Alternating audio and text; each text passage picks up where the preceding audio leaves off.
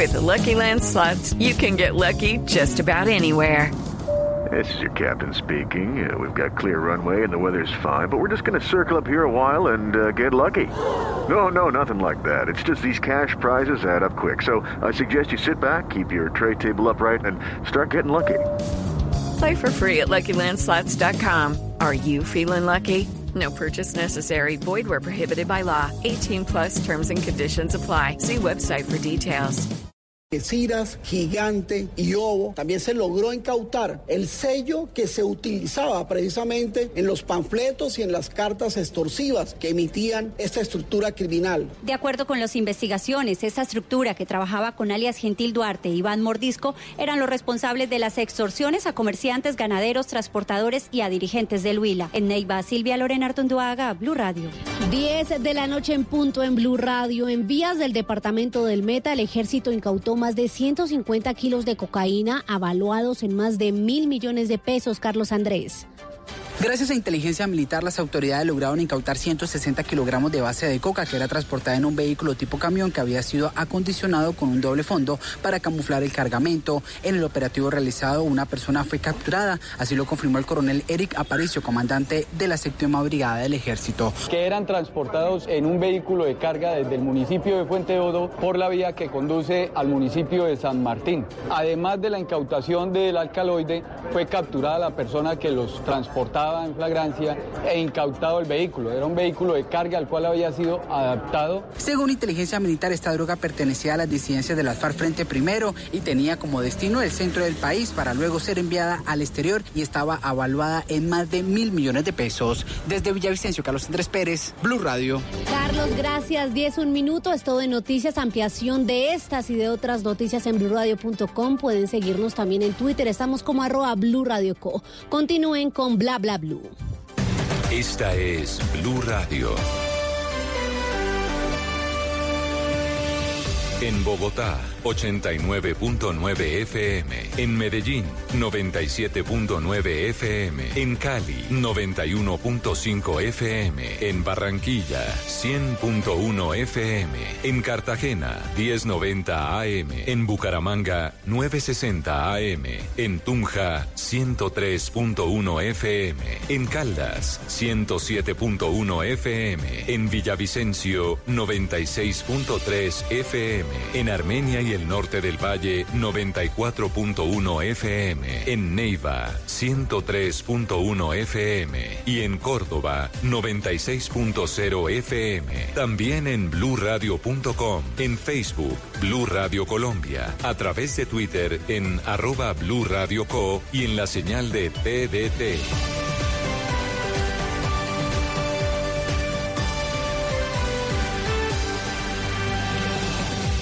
Radio, la nueva alternativa. Si son noticias. Y esta información es muy importante para más de 300 mil colombianos. Están en Blue Radio. Si usted es paciente de la EPS Cruz Blanca, la Superintendencia de Salud decidió que se va por el camino de la liquidación. Un parte de tranquilidad. Sus derechos no se ven interrumpidos. Meridiano Blue, de lunes a viernes a la una de la tarde. Si son noticias, están en Blue Radio. La nueva alternativa. Rica harina, rica harina, rica harina, es la harina que me fascina. Rica harina, rica harina, rica harina, es la harina más solutina. De las mejores cosechas del más puro trigo importado, traemos a su mesa Rica harina, la harina fortificada con vitaminas B1, B2, hierro, niacina, ácido fólico y todos los nutrientes que hacen las delicias de sus platos preferidos. Trabajamos pensando en usted. Radio crece y se fortalece con sus emisoras afiliadas en Colombia. Radio Magdalena, 1420 AM en Santa Marta. Radio Panamericana, 1140 AM en Girardó. Radio Catatumbo, 1150 AM en Ocaña. Frecuencia F, 1370 AM en Cúcuta. La Caliente, 1330 AM en San Gil. Sonora Cimitarra, 96.7 FM en Santander. Blue Radio crece. Blue Radio y BlueRadio.com. La nueva alternativa. Hoy en Blue Radio. Hola amigos de Blue Radio, soy Carmen Sacocio, actriz. Y esta noche estoy invitada al programa a las 10 de la noche a interpretar uno de los roles que más me encanta, la entrevistada. Eh, hablaremos de lo divino, de lo humano, de los secretos, de los proyectos, así que no se lo pierdan. Los espero. Bla bla blue. Conversaciones para gente despierta. De lunes a jueves desde las 10 de la noche por Blue Radio y bluradio.com. La nueva alternativa. ¿Qué se requiere para una buena conversación? Un buen tema, un buen ambiente, buenos interlocutores, preguntarles a los que saben y dejar que todos expresen su opinión. Cada noche encontraremos los ingredientes necesarios para las mejores conversaciones en Bla Bla Blue. La manera ideal de terminar el día y comenzar uno nuevo. Aquí comienza Bla Bla Blue. Conversaciones para gente despierta. En vivo. Desde el estudio principal de Blue Radio, en Bogotá, Colombia. Aquí está Bla Bla Blue. Con ustedes, Tata Solarte, Simón Hernández y Mauricio Quintero. ¡Ey! Sí, señores. buenas noches, Colombia. Muy buenas noches, muchísimas gracias. 10 de la noche, 5 minutos. Bienvenidos a Bla Bla Blue.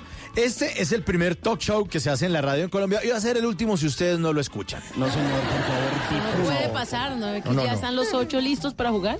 Sí, está la América de Cali, sí. Sí, de segundo, perdón. Y mi junior del alma. A pesar a decir mi- millonarios usted. No, no, no. Esas épocas ya pasaron. Por allí, me entró el WhatsApp, dice que este mensaje fue eliminado y millonarios también. Muchos equipos eliminados, pero bueno, ahí quedan los, los ocho, los ocho y transmisiones, obviamente estos ocho por Blue Radio. Bla Bla Blue siempre va de lunes a jueves. De 10 de la noche a 1 de la mañana. Y en la primera hora siempre invitado especial. Ya oyeron la promo ahí de nuestra invitada especial. Señor coordinador de piso, ¿está lista del camerino la invitada? Sí, sí, la tenemos aislada porque mucha gente a la entrada le estaba diciendo, es que, suegra, suegra. Sí, sí, falta de respeto, respeto, hombre. hombre. No, re- Ahí con la gente de vigilancia aquí. ¿Quién la manda a ser una mamá tan joven, tan linda? Imagínese. Bueno, entonces siempre invitado especial, hoy invitada especial.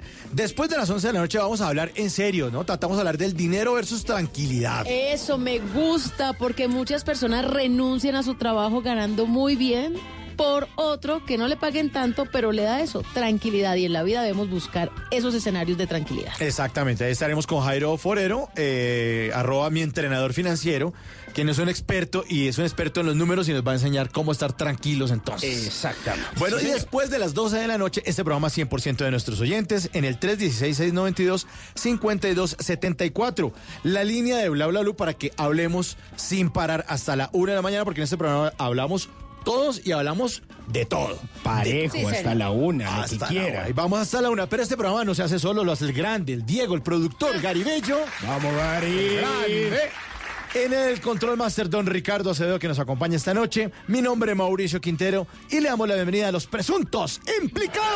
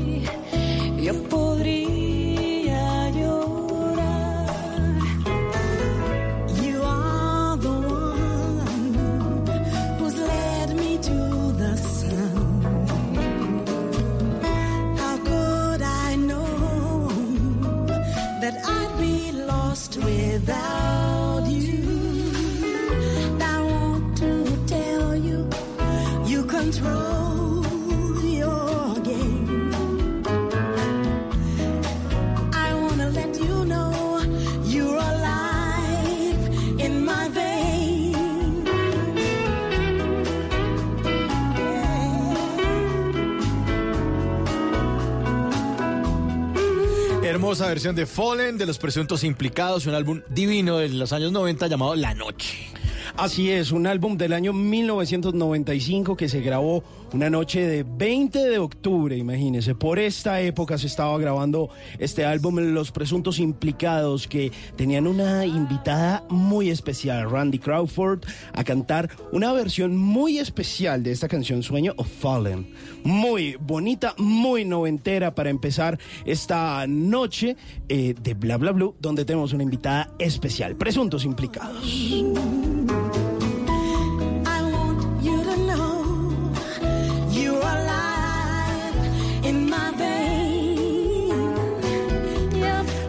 Noche, 10 minutos. Señor coordinador de piso, ¿está lista la invitada? Está más que lista, ella es una mujer listísima. Maquillada, ya está con el micrófono Sí, puesto, señor, ya, perfecto. alambrada, ya. Muy bien. Lista. Nuestra invitada esta noche se va a desnudar. ¿Qué? Sí, sí, sí. No, no, no, no, tranquilo, pero no, no, no, no, no de esa manera. Nos va a hablar de su no- nueva obra de teatro, La Cosio Desnuda. Ah, sí, sí, sí. Claro que ella y yo más tarde sí nos vamos a empelotar. No, no, no, no, pero cuando estemos de regreso en nuestras respectivas casas. Ah, sí, sí, claro, cada uno. porque tiene que ponerse la pijama, ese tipo de cosas. Mejor dejemos de hablar tanto disparate, recibamos con un fuerte aplauso. Un aplauso desnudo, por favor, a Carmenza Cosio. Bienvenida, Carmenza, habla, habla, Lu. Gracias, buenas noches. No se- aquí No se molestan asusten mucho. tanto porque me voy a desnudar, no es tan horrible el panorama. No, no. Se los prometo. Nosotros, nosotros ¿Va a felices. desnudar el alma o algo más?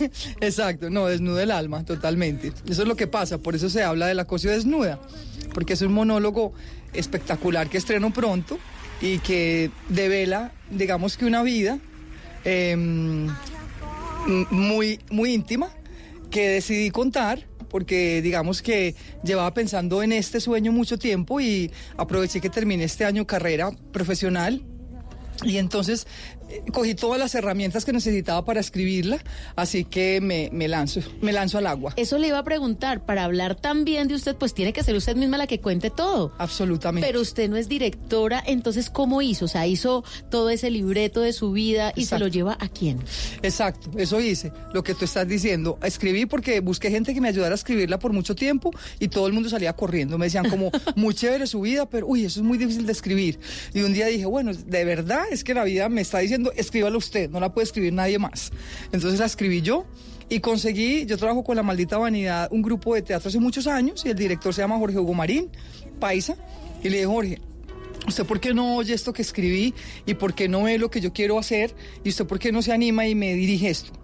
Y él me dijo, bueno, pues miremoslo. Y lo vio, lo vio y me dijo, me encanta, hagámoslo. Y nos, nos unimos y estamos prontos a estrenar. Encontró el aliado perfecto. Así es, totalmente. ¿Cuándo es el estreno, Carmenza?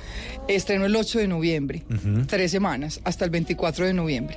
Bueno, y la gente que esté perdida, ¿dónde queda la maldita vanidad para ir a verla? Sí, queda en la carrera 19 con 45A en Teusaquillo y voy a estar exactamente tres fines de semana, de viernes a domingo, porque la gente pensará que el de 8 al 24 seguido, no, solamente son tres fines de semana.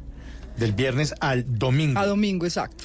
Ok, o sea que esos tres fines de semana nos va a dar como hasta el 24. 24. Termina el 24, que es un domingo. Viernes, sábado y domingo, tres semanas, exacto. Bueno, perfecto. Bueno, y, y de eso, ¿a qué habla de su niñez? ¿De qué habla en la obra? Arranco, arranco a hablar de mi niñez, desde mi niñez, parto de mi niñez, que fue una niñez muy particular. Eso le iba a preguntar, ¿su niñez fue distinta? Distinta, difícil, muy difícil.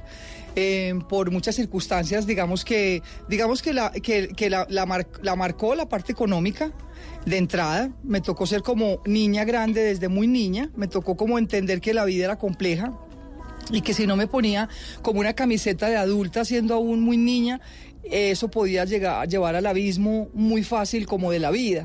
Entonces eh, empieza, empiezo contando esa niñez tan difícil que cuando ya te toca la niñez du- dura, ya la vida es ya ahí arranca fuerte, ya todo se complica, porque la niñez es la parte más hermosa de la vida. Sí, es cuando uno todavía no se la ha complicado. Exacto. Cuando todo Cuando es por- divertido, juegos. Exacto. Por lo menos los demás se encargan de que sea agradable, pero a esta sí le tocó, esta sí me tocó difícil desde muy niña.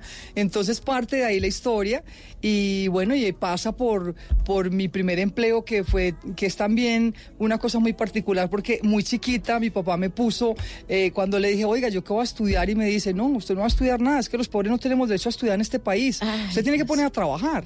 Entonces me pone a trabajar a los 17 años, entro a una empresa grande, eh, la pretensión de él era totalmente diferente a lo que sucedió y terminó siendo azafata muy niña.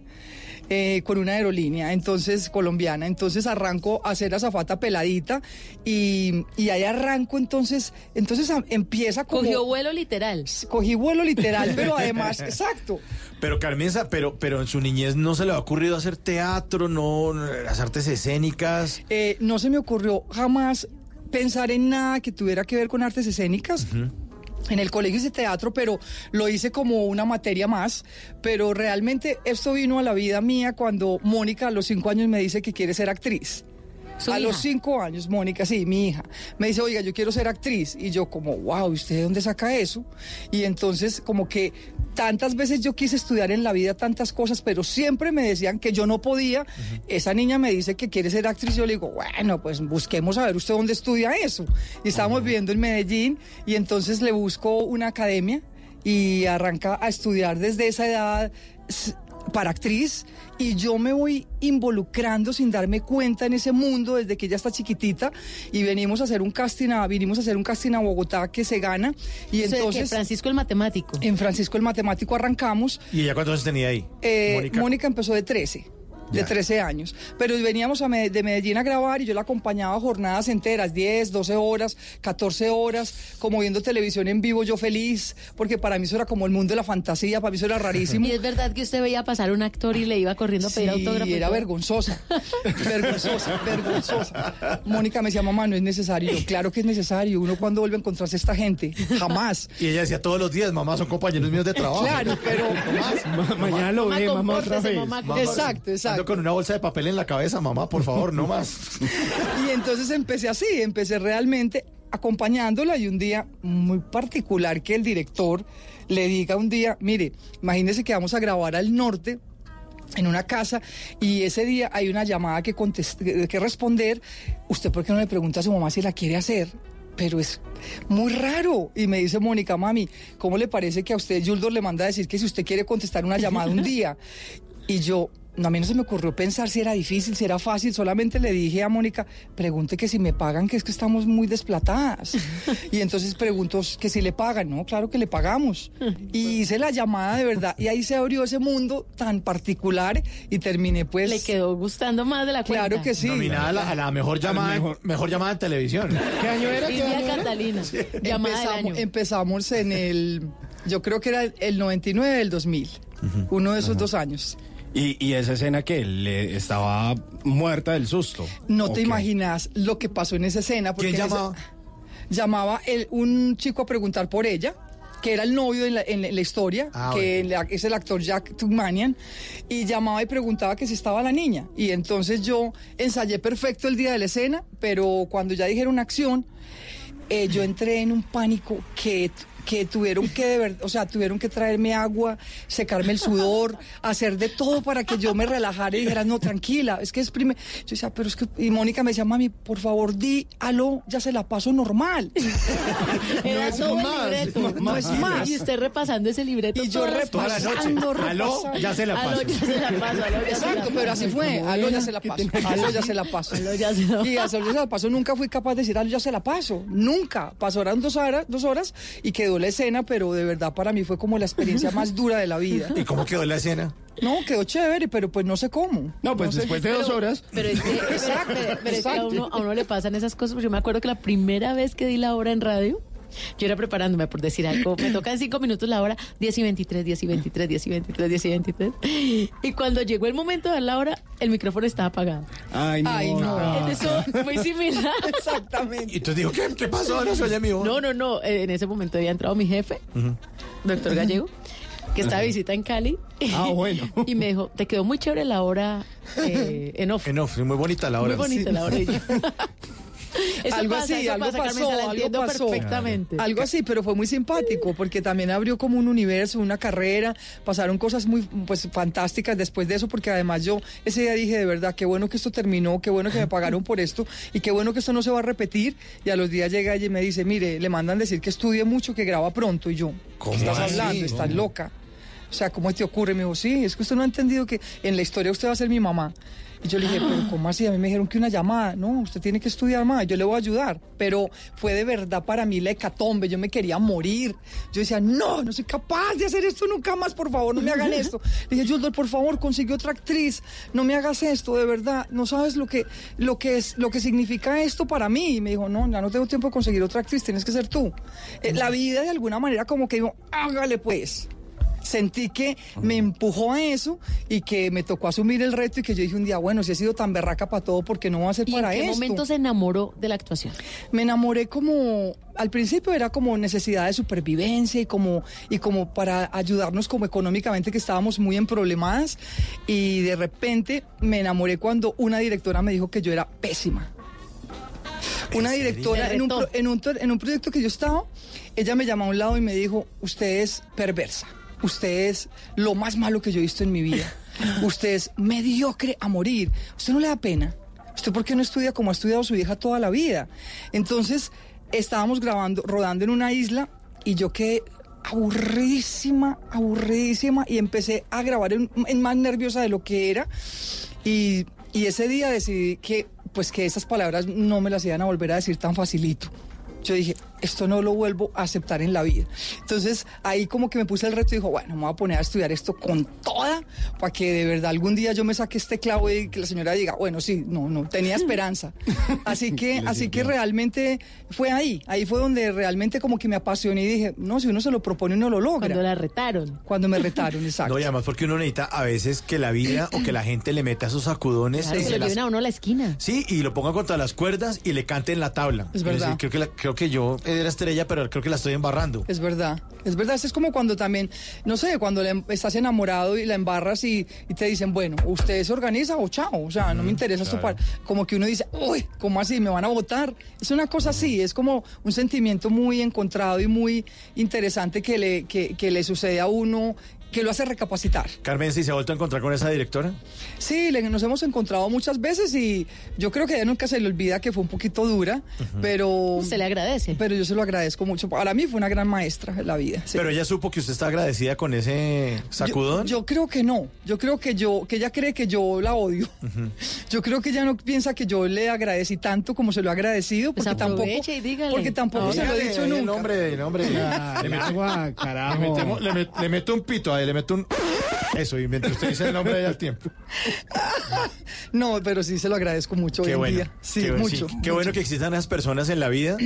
Seguramente, yo no sé si la intención de ella era buena o mala, pero uno también recoge. Pero eso es necesario. para Sí, uno. recoge uno de eso y dice, Total. bueno, del, del cielo me caen limones y aquí va la actriz. Total, Va con total, toda. total, exacto. Sí, yo se lo agradezco mucho porque si ya no hubieras he- hecho ese llamado de atención como en el tercer proyecto, de pronto habría sido toda más caótica esa carrera.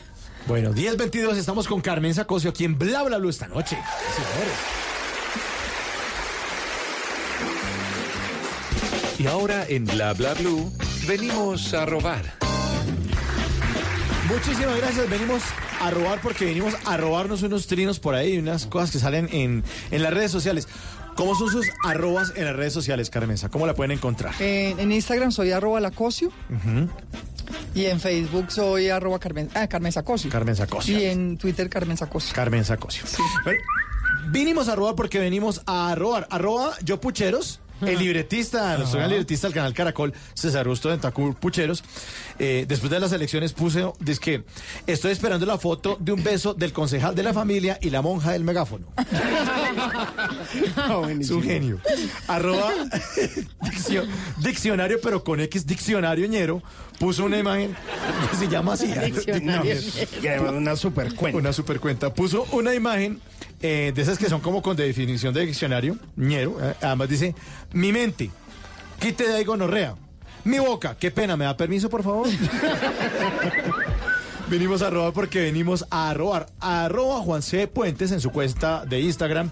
eh, pone una frase muy, muy, muy simpática que dice: Las niñas piden Barbies y los niños piden carros. Cuando crecen, las mujeres piden carros y los hombres Barbies. Muy bueno. Muy bueno. Y esta última, arroba la Cuati en México, en su cuenta de Twitter, puso una imagen en la que se lee el siguiente texto. Dice, hija, no sabía que, que eras médico forense. Mamá, no soy médico forense. Y ese muerto de hambre que tienes ahí al lado dice, es mi novio, mamá. Respételo. Vinimos a robar porque vinimos a robar. Ah, está la mamá. Genial. Bla bla blue. Conversaciones para gente despierta.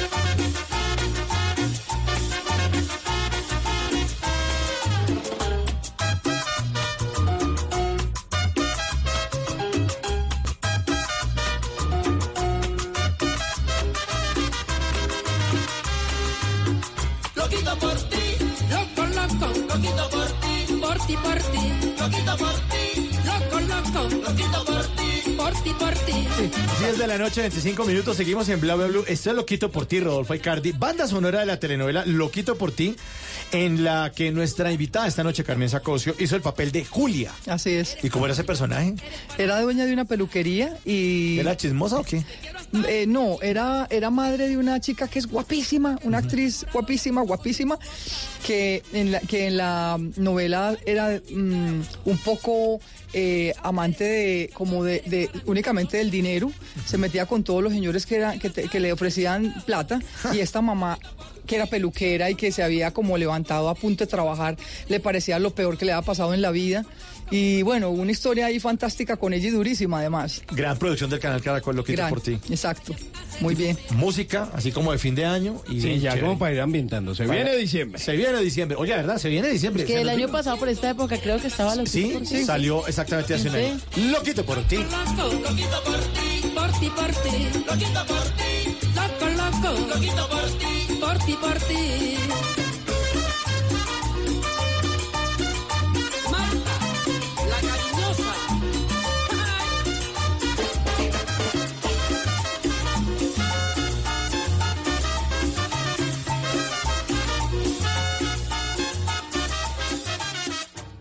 Hay cajas de dientes, cajas fuertes y hasta cajas de música. Pero ninguna como la cajita de Tata Solarte. En Bla Bla Blue, vamos a tirar caja. Ella se ríe. ¿Por qué se ríe? Buenísimo, me parece buenísimo. Tirar caja. ¿Le gusta tirar caja? Pues sí, me parece muy divertido el término.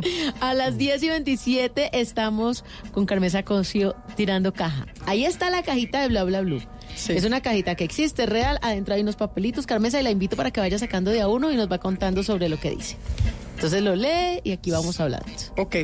Él dice maestra de arte dramático. Ah, bueno, usted dijo que llegó casi que por accidente a la actuación. Exacto. Pero ese, entre comillas, regaño le sirvió para llevarla a usted a prepararse. Exacto. ¿Y usted de, desde cuándo, eh, o sea, se graduó hace muy poco, pero desde cuándo tomó la decisión? Dijo, voy a estudiar y, y no lo hizo sola porque habían muchos actores profesionales que también estudiaron arte dramático. Sí, fue un convenio que hizo la Asociación de, de- de Actores con la Universidad de Antioquia. Pues fue una cosa que surgió así también como lo que pasó con la actuación, que me empujaron.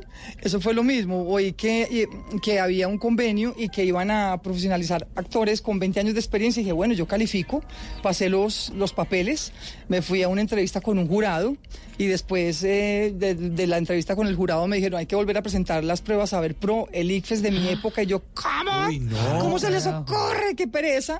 Lo presenté nuevamente y arranqué a estudiar y bueno, fue un, digamos que fue una experiencia divina porque además estudiar eh, 40 actores que no se sabe cuál de todos es más famoso en Colombia. Eso le iba a decir, además, estudiar lo que ya saben. Todo es como por la Claro. academia, lo que implica. Todo por la academia, porque la práctica la había toda. Eh, y, digamos que la mayoría de los actores que estaban también estudiando eh, por este título habían estudiado muchos de ellos, inclusive en, en Francia, en, en muchas partes, en, en el Teatro Libre, en la SAP, pero no tenían un título profesional. Entonces todos estaban casi que repitiendo carrera solo para ese gran título y fue una aventura increíble. Increíble, pasamos delicioso, pasamos, o sea, fue Eso le iba a decir, espectacular. época escolar otra vez entonces. Absolutamente época escolar, pero además durísimo, porque pues es que estudiar a los 20 no es lo mismo que estudiar a los 50 o a los 60 o a los 60 y no cuantos que tenían muchos. Y eso que a los 17 el ICFES es jodido, es complicado. ¿Usted hizo pre-ICFES para prepararse Sí, para el ICFES? eh, no, me- yo me preparé, estudié porque ahora hay muchos programas para estudiar y estudié como sí. una niña chiquita otra vez, aprendí un montón de cosas que ya se me han olvidado. ¿Pero Me- qué? ¿Biología y todas esas cosas? No, es especializado en, en, en, ar- en artes. Ah, bueno, Sí. bueno. por lo menos en el área suya. En el área mía, pero igual, pues igual el inglés, un examen durísimo de inglés, o sea, nada fácil. Bueno, y también racionamiento abstracto, o sea, nada tampoco, eh, digamos que hay áreas que no las pasan, que son impajaritables. ¿Y usted pero, para el inglés o no? Pues yo me defiendo, pero... What, I te- what I tell you is a lie, lo que le diga es mentira.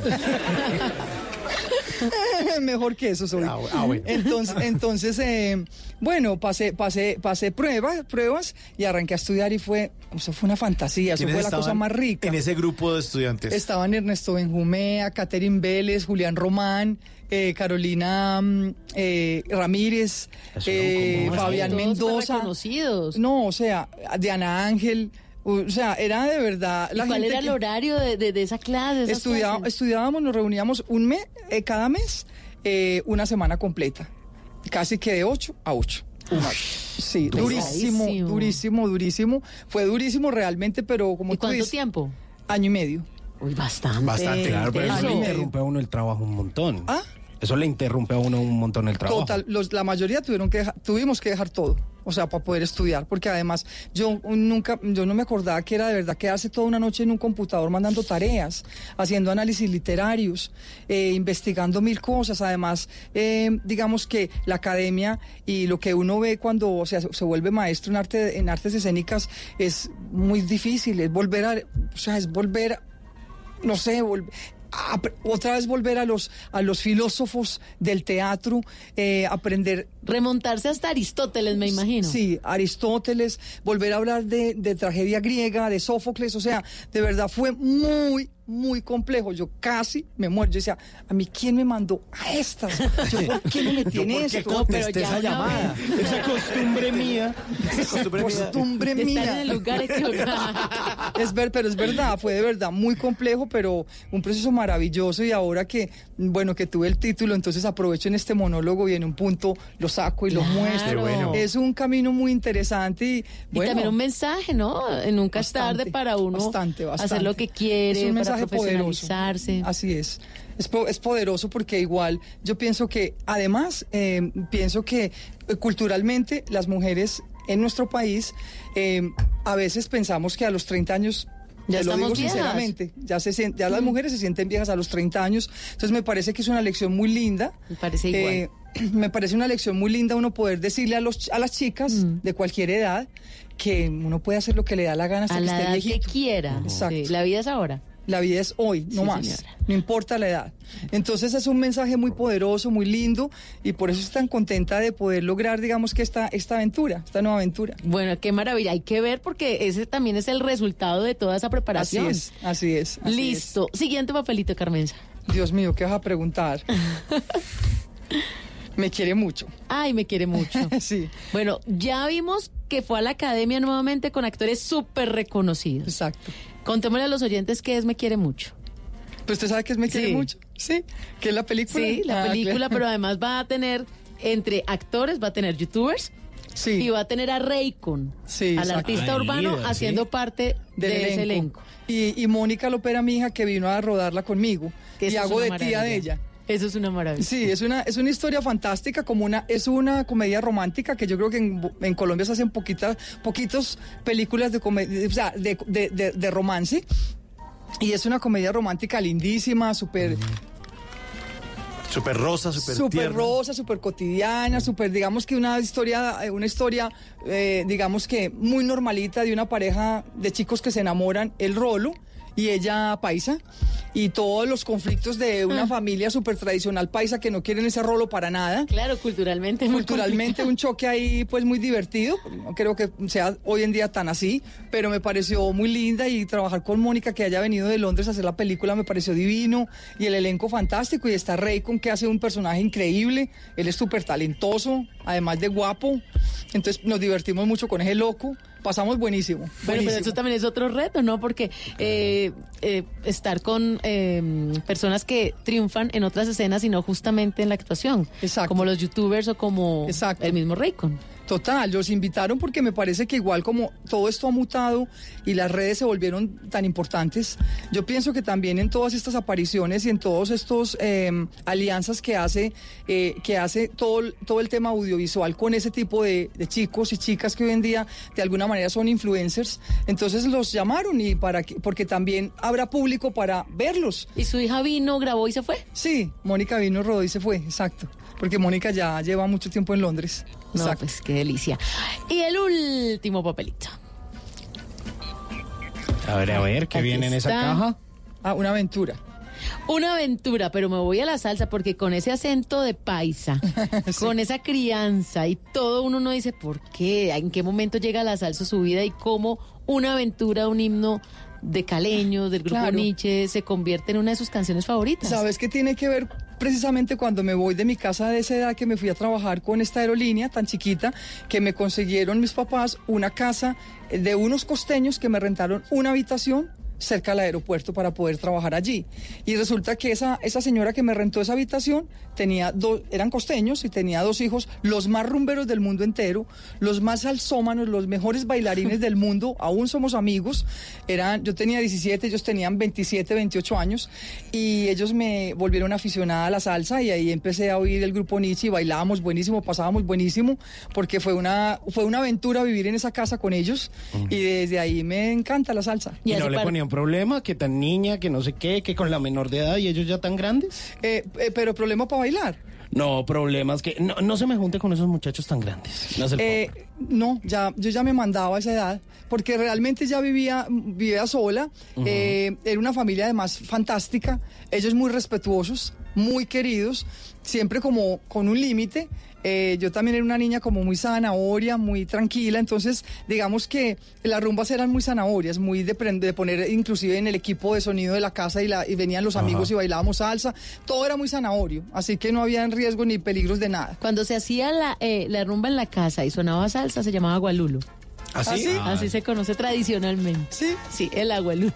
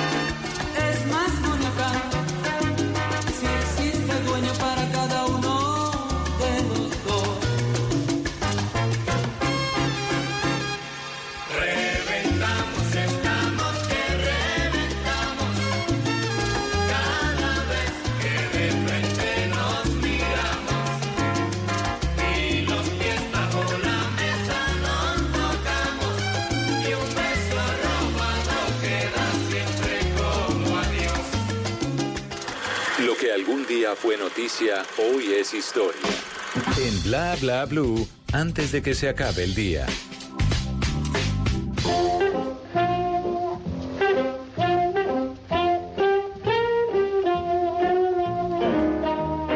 Antes de que se acabe el día, vale la pena recordar que un día como hoy, pero del año 1942, nació Bob Ross, pintor y presentador de televisión estadounidense. Creció en Orlando, Florida, dejó la escuela secundaria en el noveno grado, Trabajando de carpintero con su padre, perdió parte de su dedo índice izquierdo. Ya con 18 años se enlistó en la Fuerza Aérea de los Estados Unidos y durante sus descansos desarrolló una técnica de pintura rápida, creando obras que después las vendía para sostenerse. Tras 20 años en el ejército, dejó su carrera en 1981.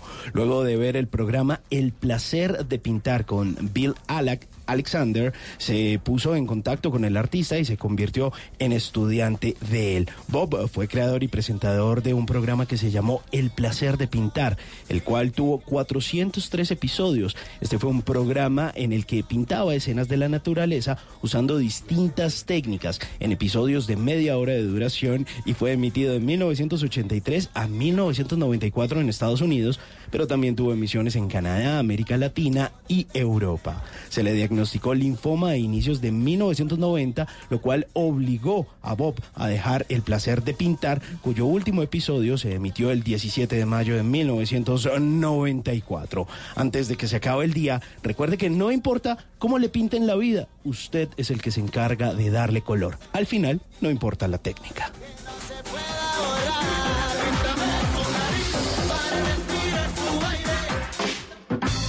Te irás a la cama sin aprender algo nuevo. Bla bla blue.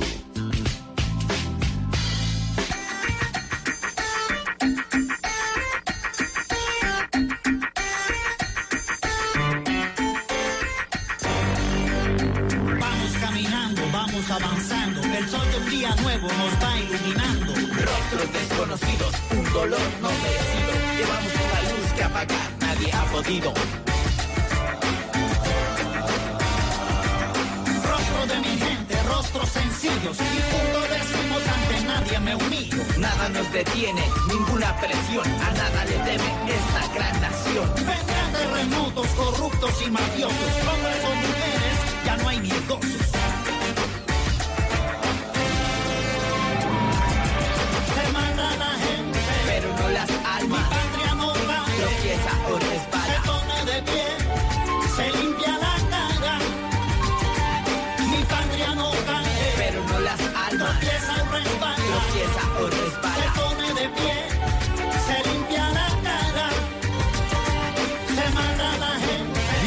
noche, 40 minutos. Esta canción se llama La Última Bala, Yuri Buenaventura, banda sonora de Escobar, El Patrón del Mal. De 2012, una serie en la que Carmen Sacocio, nuestra invitada esta noche en Bla Bla Blue, hizo el papel de la jueza Magdalena Espinosa. Ajá. Y mandó mucho, mucha gente a la cárcel. Ella mandó a mucha gente a la cárcel en la vida real y se metió de frente con Pablo Escobar y bueno, se metió tremendo enemigo encima hasta que él realmente terminó matándola.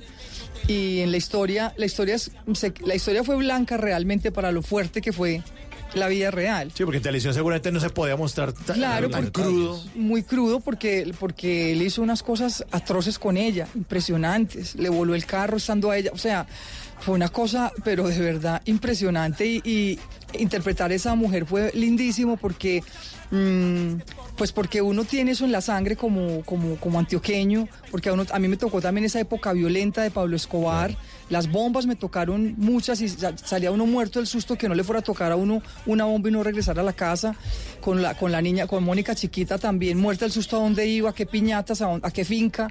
Eh, fue una época que a uno se le quedó totalmente grabada en, no sé, en, eh, como en la sangre, en la piel, y llega este personaje que, pues tan triste de interpretar, tan duro, porque se metió con su familia, dejó sus hijos huérfanos, estaban chiquitos eh, esta mujer, y entonces eh, es inolvidable para mí ese personaje, ¿sabes? Y en esa época en que estaba rodando Pablo, eh, mi papá estaba muy enfermo, y también un día que estaba grabando, eh, me llaman, me, entra una llamada y me dice mi productor, mira, te necesitan. Y me contó mi hermana que mi papá se había muerto hacía un ratito. O sea que ese día, bueno, y ese día estábamos grabando todo el día escenas muy complicadas. Me pidieron, el, me dijeron, bueno, te puedes ir al entierro de tu papá tranquila, pero dije, no, no, no, se preocupen porque si de verdad los dejaba botados era como, wow, como una cosa muy loca, entonces grabé todo el día y después me fui a la misa de mi papá, o sea, fue una cosa como muy, digamos que una coincidencia difícil, pero Pablo inolvidable para mí.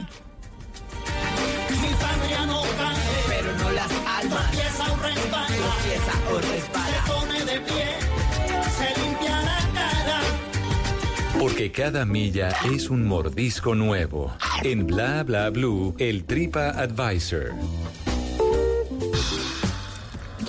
Bueno, Carmenza, póngale cuidado. Usted eh, he visto que se la pasa por ahí viajando, que se monta en uno que otro avión. Entonces resulta que aquí tenemos algo que se llama Tripa Advisor. Seguramente ha escuchado una aplicación que se llama Trip Advisor que le hace a ustedes recomendaciones como para a dónde ir a comer o a dónde lugares para ir a visitar. Resulta que aquí en este Tripa nos vamos a ir a tres lugares diferentes y usted me tiene que decir, vea Simón, de ese lugar usted no se puede ir sin haberle echado esto a la tripa. ¿Listo? Nos vamos a montar en un avión que va a aterrizar a ver en qué lugar. medicina en nuestro cambio y Llegamos al Amazonas y del Amazonas uno no se puede ir sin echarle qué a la tripa, Carmenza. O visitar qué. Em, yo creo que sin comer buen pescado. El pirarucú. Yo, yo creo, no me acuerdo el nombre, pero seguramente. O de pronto era culebra, Carmenza. también. Cuidado, porque. Ah, sí, no, culebra, no sé, pescado, un buen pescado, y, y sin visitar, eh, no, lo que pasa es que justamente estuve el año pasado acompañando a Mónica que estaba grabando una serie y me vine enamorada de Leticia, o sea, me pareció alucinante, me pareció, me pareció lindísimo porque es como, es como salvaje, como agreste, como La energía es distinta. la ¿no? energía es diferente, eh, no sé, el verde, el, la humedad, y de alguna manera me impresionó mucho, eh, como que nos despertaba todas las mañanas un coro de, de aves que uno decía, pero ¿qué es esto? Es- Pero, o sea, eh, mm, mm, no sé, millones. Que uno, que, que, no sé que qué. era como el sonido más Tapan el espec- cielo y todo. Exacto, me pareció como, wow, una aventura. Me pareció además desafortunadamente muy descuidado, muy mal administrado, lleno de rotos y vuelto nada, qué pesar. Pero el lugar es, wow, es alucinante. Me pareció que uno no se puede venir sin explorar, Ajá. sin caminar, sin dejarse, no sé, seducir por esa selva. Sí. Pareció divino. ¿Y Mónica que estaba haciendo allá? ¿Frontera Verde? Sí, Frontera Verde. ¿Y cómo le pareció esa serie? Es una No. gran apuesta. Al- A mí, me lo que- encan- a mí me encantó, me gusta el lenguaje, dicen que es lenta, pero a mí me pareció increíble, pareció bellísima. Mónica lo disfrutó mucho, ella se iba a rodar y yo me quedaba cuidándole a Pedro, que está bebé. Entonces yo me quedaba en el, todo el día detrás del muchachito y en esos carros que, que, que- le dan la vuelta a, a, Let- a Leticia. TikTok. Sí, los, Los tuk-tuk. los Tuk-tuk. exacto, me montaba en un tuk-tuk y me iba todo el día con Pedro a dar vueltas y a ver árboles y selva y río y todo lo que fuera, mientras que ella rodaba, pero a mí me pareció, ella pasó feliz, le encantó y además una aventura divina, pero yo pasé feliz, a mí me parece eso espectacular. ¿Cuánto tiene Pedro ya? Tres años. ¿Tres añitos ya? Sí, ya tres. Pasa exacto. tiempo, se pasa el tiempo muy, muy rápido. Pero impresionante. Impresionante. Bueno, cojamos otro avión a ver a dónde nos lleva. The faraway towns. Now war is declared and battle come down. London calling. Y llegamos a Londres. Y en Londres, ¿qué hay que echarle a la tripa y qué hay que visitar? No, pero por favor, es que ya necesitamos tres programas. sí, o cinco, no sé cuántos, o bueno, que amane- no sé cuántas amanecidas, pero no, Londres lo que pasa es que es, es, es una riqueza gastronómica eh, sin, sin fin. Digamos que está la mejor comida árabe, yo creo que del mundo, porque tú sabes que los árabes son dueños de, de- de ese país. Eh, la comida india no puede ser tampoco, o sea, no puede ser más deliciosa. Eh, y también y también la comida la comida japonesa también tienen unos restaurantes japoneses absolutamente alucinantes Es que está el mundo allá en Londres, ¿no? está el mundo exacto el mundo vive en Londres Eh, y que, que- y que no tiene o sea los mejores museos o sea no no no puedo no puedo terminar de enumerar que no hay, no hay un parque en Londres que uno no quiera conocer y ver. Es yo creo que la ciudad con los parques más alucinantes, en cada esquina hay un parque, es como un respeto y como una adoración y una devoción por los árboles que tienen, no sé, 800 mil, 2000 años, entonces uno no puede creer que eso sea un tronco de verdad. No sé, para mí es como wow y como que en cada esquina inspira romance, los Enamorada. me quedé- me- pero totalmente embrutecida, enamorada. ¿Y hace cuánto vive Mónica ya? 12 años. Ya es un montón 12, de tiempo. 12. ¿Y usted cada cuánto puede ir a visitarla? ¿Cada cuánto? Voy mucho, voy cada que, cada que me puedo volar, me voy un par de mesecitos. Este año fui un par de mesecitos, pero Mónica también viene cada que pueda. Pero soy enamorada. Yo después de conocer Londres, como que dije, wow, no, estoy aquí. Claro que, bueno, hay otras ¿Pero ciudades. se iría a vivir a Londres? No, pues vivir ¿O es muy complejo. No, vivir es difícil porque igual las leyes. Yo, a mí me gustaría estar muy cerca de ella, la verdad. Es- Llámese de Londres o llámese, no sé, Bogotá. Me encantaría estar muy cerca de ella porque ser abuela es lo máximo. Y porque me encantaría ser parte de la vida de Pedro ahora que está empezando, porque pues, pues que la vida es incierta. Entonces me encantaría ser parte de su vida, pero eh, vivir en Londres es difícil. Primero hay que ser muy millonario en la vida para vivir en esa ciudad. Y segundo, pues eh, los papeles y esas cosas son muy complejas allá. Pero por mí, eh, de verdad cogía un avión mañana y me iba a estar, sobre todo temporadas largas, porque ni siquiera las temporadas largas son posibles. En Londres tú tienes permisos muy cortos de paseo.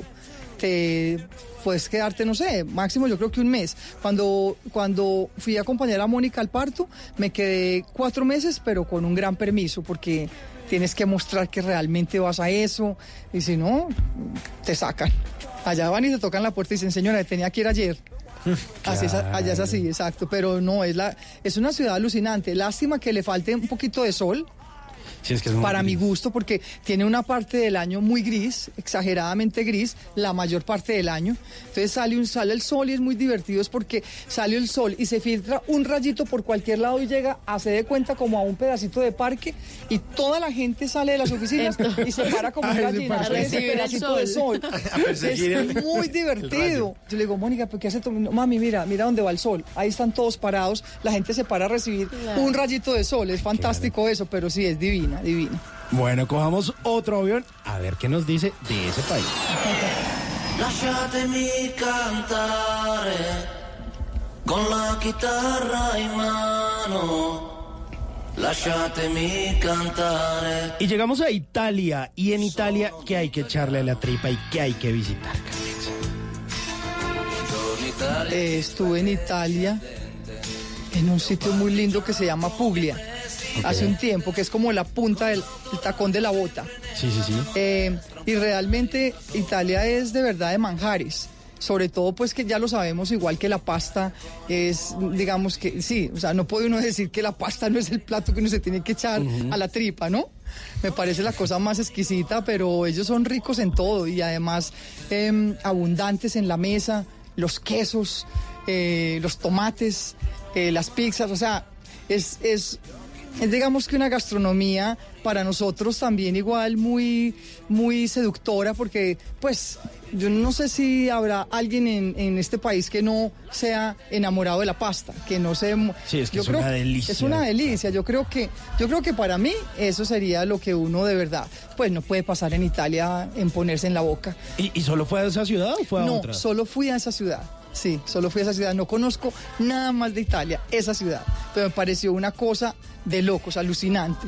En toda empedrada, como... Supercolonial. Supercolonial y coches y además eh, unas, unos acantilados. Entonces ves como de, de- de- co- como unos acantilados de piedras donde ves el mar de un color absolutamente divino, pero te metes y es congelado.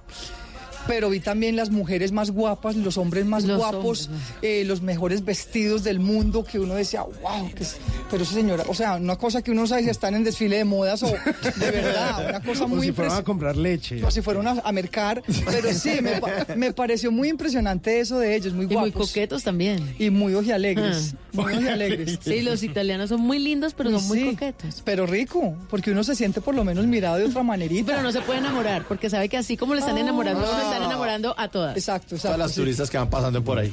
Bueno, ahí estuvo muy chévere esas recomendaciones de ese TripAdvisor con Carmen Sacos. Buenas recomendaciones. Aquí está la banda sonora de La Reina del Flow. También telenovela del canal Caracol en la que Carmenza eh, Cosio también hizo parte. hizo, eh, eh, era la abuelita de la Reina del Flow. Oiga esta canción. A ver.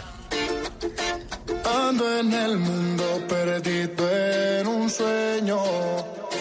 Siempre le hago caso a mi corazón. Y aunque no tenga en mis bolsillos un peso, tú escogiste este soñador. Y te prometeré que siempre estaré a tu lado.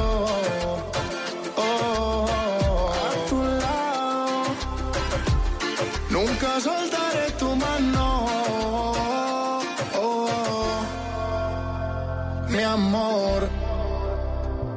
Puedo ser locura, la reina del flow. La locura, la locura 20 estuvo puntos de rating tenía. absurdo. Y Sí, Carmenza no. Cosio, nuestra invitada esta noche en Bla Bla Blue, hizo de Carmenza Montoya. Carmenza como Carmenza. Exacto. Pero sabes que es el personaje más fantástico, el que más agradezco a, como a esta carrera y el que más disfrut- de los que más he disfrutado en la vida y, del- y los que real, de los, no sé, es un personaje que para mí marcó una diferencia como actriz, porque es un personaje torturado desde el segundo que empieza Ajá. hasta el último, porque le pasa de todo a esta señora, de todo lo peor, lo peor, lo peor, y entonces el personaje de verdad es un personaje sentido y profundo desde el minuto uno hasta el último y lloro y le pasan las tragedias más espantosas y la verdad lo amé, lo amé con todo el corazón. Puedo ser más importante que solo yo soy para ti. Aunque hoy no hay tesoros que darte. El futuro lo visualiza quien lo trabaja y el tarot lo lee Tata Solarte. Llega el Tatarot aquí a la mesa de Bla Bla Blue a las 10.54. Carmenza, aquí están las cartas. Vamos a ver qué le depara el futuro. ¿Qué hago? Coger una nos dice el nombre de esa carta. Espera, veo. Dice el mundo. El mundo, señora actriz de la actuación. En Londres pasó el duelo por la muerte de su papá. Fue una experiencia que usted ya nos contó. Sí. Siguió grabando, pero sí tenía que hacer el duelo de alguna manera y lo hizo al lado de su hija que tanto ama. Claro, exacto. Todos los duelos los he hecho al lado de Mónica. ¿Se Todo fue por- allá? Sí, me fui allá y, y bueno, y Mónica es un bálsamo en mi vida porque es una mujer muy dulce, eh, muy, muy amorosa con, con su mamá y, y todo al lado de ella es delicioso. Sabemos que el próximo viaje podría ser a Londres, como nos lo dijo hace un ratico, para ver a su nieto y a su hija. Pero ¿a qué sitio le gustaría ir?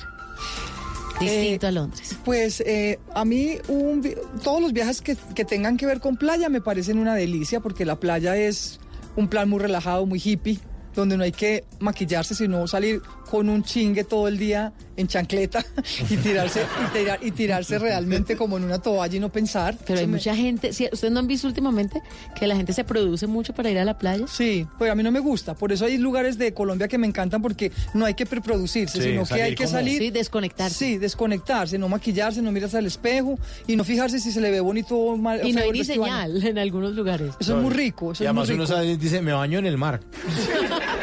Vamos a hacer ecológicos eso, esta semana. eso pasa en Santa Marta, por ejemplo. Es muy Sí, rico, es más hippie. en Palomino. En Palomino, exacto. ¿Qué tal ese amanecer? Uf, eso es Todo. Y el atardecer. no, todo es Bueno. divino, todo es divino. Otra carta. ¿Cómo se llama esa carta? La luna. Ilumina sus noches, su vida. La superabuela. Exacto. ¿Es cierto que uno es más alcahueta siendo Ah, abuela sí. que, que mamá? Sí, no, es que ya uno, a uno realmente le ponen ese- el título como de, no sé, no sé si boba, idiota, o sea, uno de verdad se idiotiza con los nietos. Es un, digamos que sí, es un sentimiento muy es sublime porque obviamente que los hijos se aman eh, desmedidamente, pero es que uno como que nunca espera y nunca y nunca tiene como esa expectativa de saber qué va a sentir uno por un nieto. Ni siquiera cuando estaba en embarazo Mónica yo sé qué irá a pasar, pero cuando nace ese, ese, ese bebé y crece y empieza a decirte abuela y empieza a, a- a como a, a contar contigo en la vida y en Mónica de pronto me lo pasa que te quiere saludar Pedro y dice unas cosas fantásticas y rarísimas porque no habla ni inglés ni español, es una cosa muy loca. Entonces es muy, li- es muy lindo, es un sentimiento muy profundo, es un sentimiento que le da uno ganas de verdad de que se extienda la vida porque qué rico estar al lado de un, verlo crecer. ¿Y qué qué le ha dicho Mónica? ¿Va a tener un hermanito Pedro o por ahora no? No, yo creo que es tan necio, es tan insoportable el muchachito. Ella era necia, pero él es tres veces más necio y más cansón y más insoportable y más llorón y más de todo, que yo creo que por ahora lo tiene súper descartado. Es insoportable. Pero usted le alcahuetea mucho más de lo que le alcahueteó a Mónica. Sí, claro. Ah, sí, todo, completamente. Mónica, porque además Mónica fue insoportable y yo fui súper ah, estricta como mamá. Entonces me dice, pero vea usted cómo fue de, de jodida conmigo y de, y de cantaletosa y de grosera. Y mire usted cómo le dije, Moni, pues es que ya no me corresponde a mí eso, ya te corresponde a ti. Yo solamente le voy a dar cariño y tú, tú encárgate del resto. Porque la verdad sí cambia la relación. Uno como abuela sí es otra cosa, obvio. Pero a veces desconfiguran a los nietos. Eso le Claro. pasaba. Sí, eso, eso le pasaba a un amigo mío. Que decía, cada vez que llevo a mi hija donde mi mamá, me la desconfigura. Es cierto. Porque le digo, no comas así, no sé qué. Y la abuelita, ay, que coma con la mano. Sí, tire sí, todo al piso. pasa. Ese tranquilo. papá es todo No, no le es que, caso a su papá. es que empezando porque no les sirven el almuerzo, sino que les preguntan qué quieren comer. Sí, y, si, exacto. y si son tres menús diferentes, pues Ah, se se los los hacen. hace, claro, Sí, obviamente. es verdad. Sí, lo desprogramamos, es verdad. Lo que tú dices es verdad. Sí, es otra relación, es, es bellísima. Pero yo creo que para eso son los abuelos también. Sí, para, para que- eso son. Sí, De porque ya, ya uno fue muy estricto en la vida, entonces ya hay que soltar el morral y, y ser querido con ellos. Carmen, de la última carta. A ver, ¿qué dice esta carta? Dice el, colga El, colgado. Usted nos contaba que no se imaginó ser actriz. Que su papá le decía que para que estudiara que mejor trabajara. Sí. Pero a usted, ¿qué otra cosa le hubiese gustado hacer? Como, como el tema de, de- de ser azafata. Sí. No la sedujo del todo porque se re- retiró y, y Sí. siguió acompañando a su hija. Sí, total. Pero ¿qué siente que de pronto sí le hubiera movido el piso, la aguja o algo? Mm, A ver, ¿qué te digo yo? No, realmente yo pienso que todo en la vida sucede cuando tiene que suceder y seguramente tenía que estudiar en este momento de la vida. Pero si te soy sincera, sí me hubiera gustado más, eh, sí, sí me hubiera gustado mucho haber estudiado en la vida en la época en que... En que, en que Como todo el mundo salir del colegio, Sí, seguir a una me universidad. hubiera gustado tener como esa experiencia en la vida, haber ido a una universidad, haber tenido compañeros de universidad, haber quedado- quemado como esa etapa de la vida en su momento, porque el no haberlo hecho, eh, de alguna manera sí hizo la vida más difícil. Sí me parece que educarse da herramientas y le, le da posibilidades a uno de tener una vida un poco no digamos que fácil, pero, eh, pero las herramientas te dan posibilidades de, de tener un trabajo que por lo menos te lo remuneren mejor y por lo menos tener como también, no sé, como te ayudan con tu autoestima, no sé, a mí me parece que esa etapa hay que vivirla y que uno sí se tiene que preparar para, pues para que la vida sea menos dura. Y hay que vivir y hay que ver la obra de Carmenza, porque es una Carmenza al desnudo, Así lo que es, vamos a tener así hasta el es. 24 de noviembre. La cosa desnuda, la maldita vanidad, desde el 8 de noviembre, noviembre hasta el 24, funciones viernes, sábado y domingo. Exacto. En la carrera 19 con calle 45, son tres fines de semana. Y ahí está entonces en la maldita eh, vanidad. Teatro. Teatro. Se llama www, La Maldita Vanidad Teatro, y ahí pueden reservar y comprar. Bueno. Mucha suerte entonces en ese monólogo, Carmenza. Muchas gracias por acompañarnos esta noche aquí en Bla Bla Blue. Y esta es su casa. Eh, lo que necesite. eh, esperamos que no sea la última vez que venga por acá. Encantada de verdad con ustedes. Muchas gracias por esta oportunidad. Qué entrevista tan linda. Lo disfruté mucho. Voy a volver. Y es- los espero a ustedes por allá a ver qué les parece el monólogo. claro que sí, cuente con nosotros. La estrategia de Cali del Dandy, tema musical de la nocturna, también telenovela del canal Caracol en la que Carmen Sacocio hizo el papel de Patricia Arango. Carmenza, muchas gracias por estar aquí en Bla Bla Bla. Ay, gracias a ustedes. que no me ignore. Sin culpa, tal vez me ganaron mis temores. Eh, si lo hago todo bien, quizá algún día vuelva y se enamore. Hacerlo todo sin errores para ver si te cautivo y buscar la excusa perfecta para que sepas que aún vivo y para hacer esa llamada que demuestre que aún existo. La estrategia es lo de menos. Yo solo quiero oír tu voz.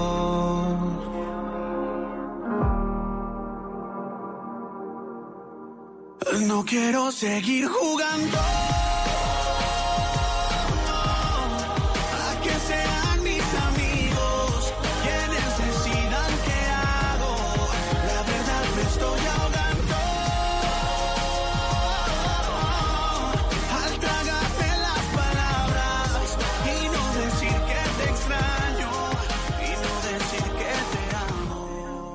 ¿Qué se requiere para una buena conversación?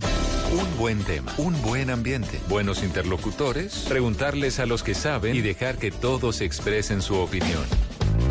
Cada noche encontraremos los ingredientes necesarios para las mejores conversaciones en Bla Bla Blue. La manera ideal de terminar el día y comenzar uno nuevo. Bla Bla Blue. Conversaciones para gente despierta. De lunes a jueves desde las 10 de la noche. Blue Radio crece. Blue Radio y bluradio.com. La nueva alternativa. Voces y sonidos de Colombia y el mundo en Blue Radio y bluradio.com, porque la verdad es de todos. Bienvenidos a las 11 de la noche y 3 minutos. Soy Carlos Anabria. Aquí están las noticias en Blue Radio.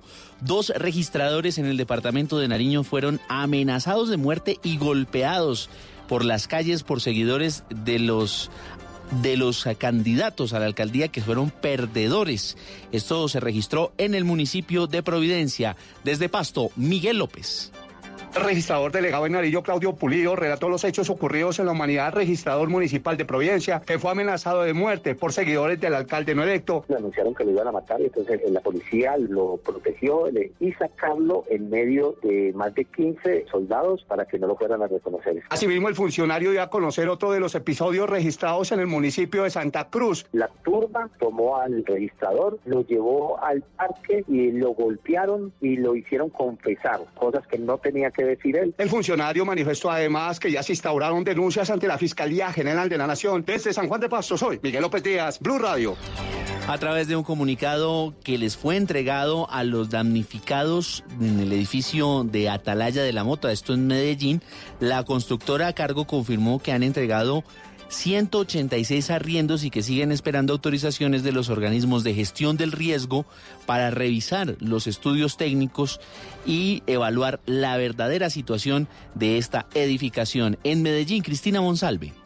Los habitantes del edificio Atalaya de la Mota confirmaron que la constructora Soluciones Civiles ya comenzó a entregarle los subsidios de arrendamiento de acuerdo con tres categorías, propietarios residentes, propietarios no residentes y habitantes con contrato de arrendamiento. Oscar Calle, propietario y residente, manifestó que ya hace parte del censo que están verificando porque algunas personas han tratado de colarse. Con el tema de los subsidios, la constructora ha estado haciendo el proceso primero de cruce de información, validando porque hay gente inescrupulosa que se está aprovechando de la situación, entonces están depurando las listas, a muchas personas ya les han pagado el subsidio. En Medellín, Cristina Monsalve, Blue Radio.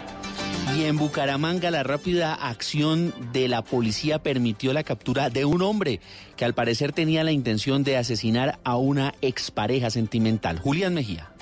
En grave estado de salud permanece una mujer de 41 años quien por poco pierde la vida tras ser atacada por su expareja sentimental en su propia casa ubicada en el municipio de Girona, Can Santander. Según informó la Policía Metropolitana de Bucaramanga, los uniformados llegaron a tiempo y evitaron una tragedia. La mujer fue trasladada hasta un hospital cercano. El general Manuel Vázquez, comandante de la Policía Metropolitana, entregó detalles. Pero también de manera simultánea se captura al responsable directo de este lamentable hecho, quien hoy enfrenta a la justicia por el delito de feminicidio agravado en grado de tentativa. Los vecinos de la mujer les informaron a las autoridades que el hombre había estado merodeando el sector y además habría planeado el hecho. En Bucaramanga, Julián Mejía, Blue Radio.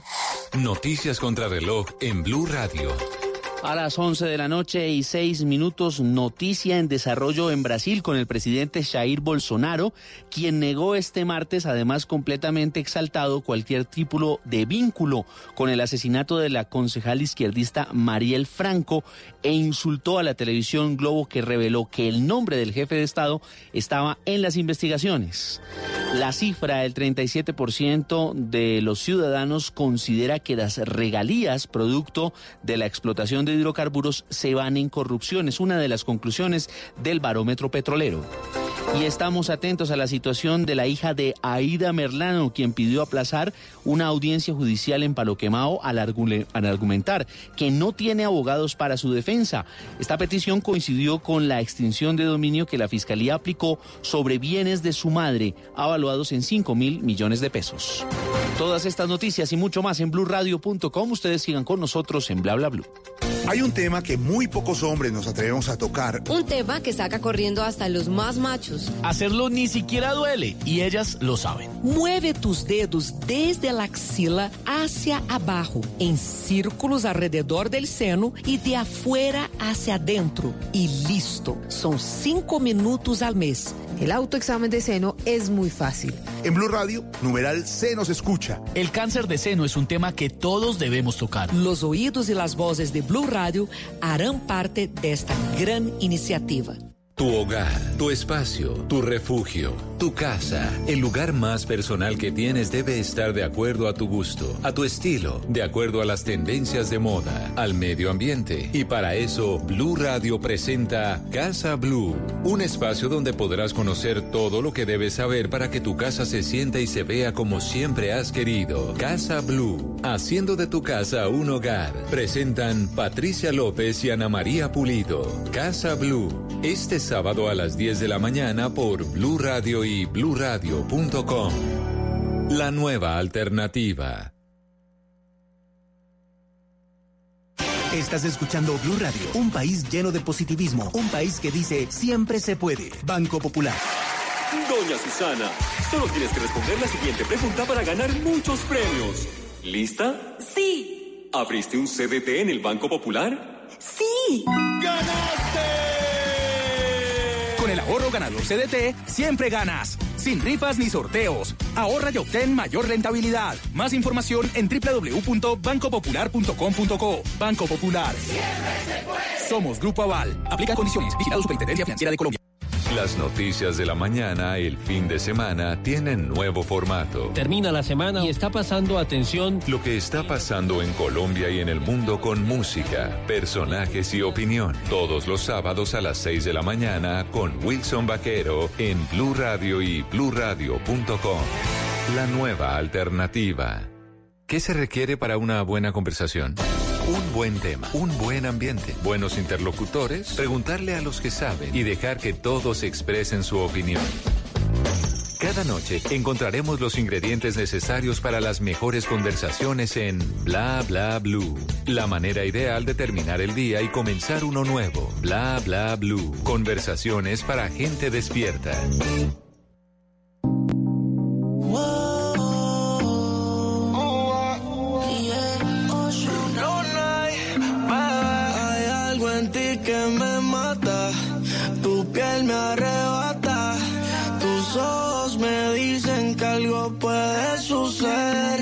La noche se presta para una aventura, tú y yo debajo de la luna, haciendo mucha locura, pero no lo tomes a mal. La noche se presta para una aventura, tú y yo debajo de la luna, haciéndolo sin censura, solo si te dejas llevar. Baby, hoy yo te recojo en el jet, prendo y nos arrebatamos a la vez. Yo voy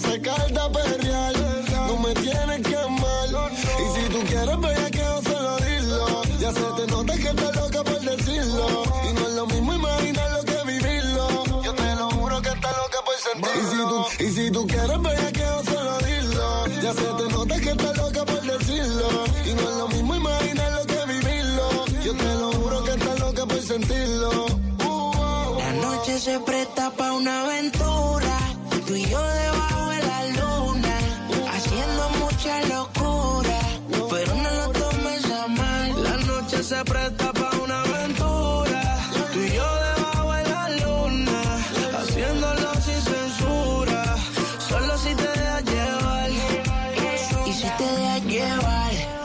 cosas pueden pasar.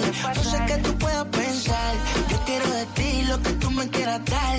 Tengo mil mujeres, pero tú me tienes mal. Y yo entiendo que te quieres enamorar. La segunda es el amor, lo primero es facturar. Las amistades están en buenas, pero malas, ¿quién va a estar? Hablamos eso luego que te quiero disfrutar, bebé. Bebecita, voy llegando a ver la puerta. Me quiero aguantar, pero las ganas no me sueltan. No somos nada, no me importa que me mienta. Pero eso mío no lo pongas a la venta, no lo tomes a mal si yo 11 de la noche, 12 minutos, seguimos en Bla Bla Blue. Y en esta segunda hora vamos a tratar de hablar en serio acerca del dinero versus la tranquilidad. Tenemos obviamente buena música, lo que tratamos de poner aquí todas las noches.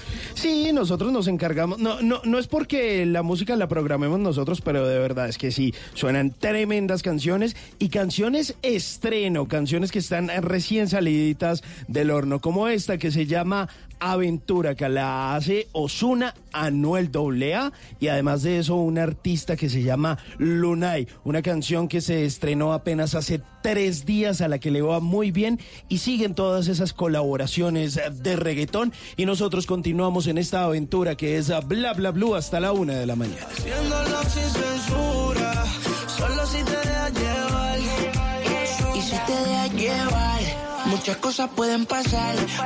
Muchas cosas pueden pasar y lo que va a pasar en esta segunda hora de Bla Bla Bla viene la Tatateca más adelante con Tata Solarte.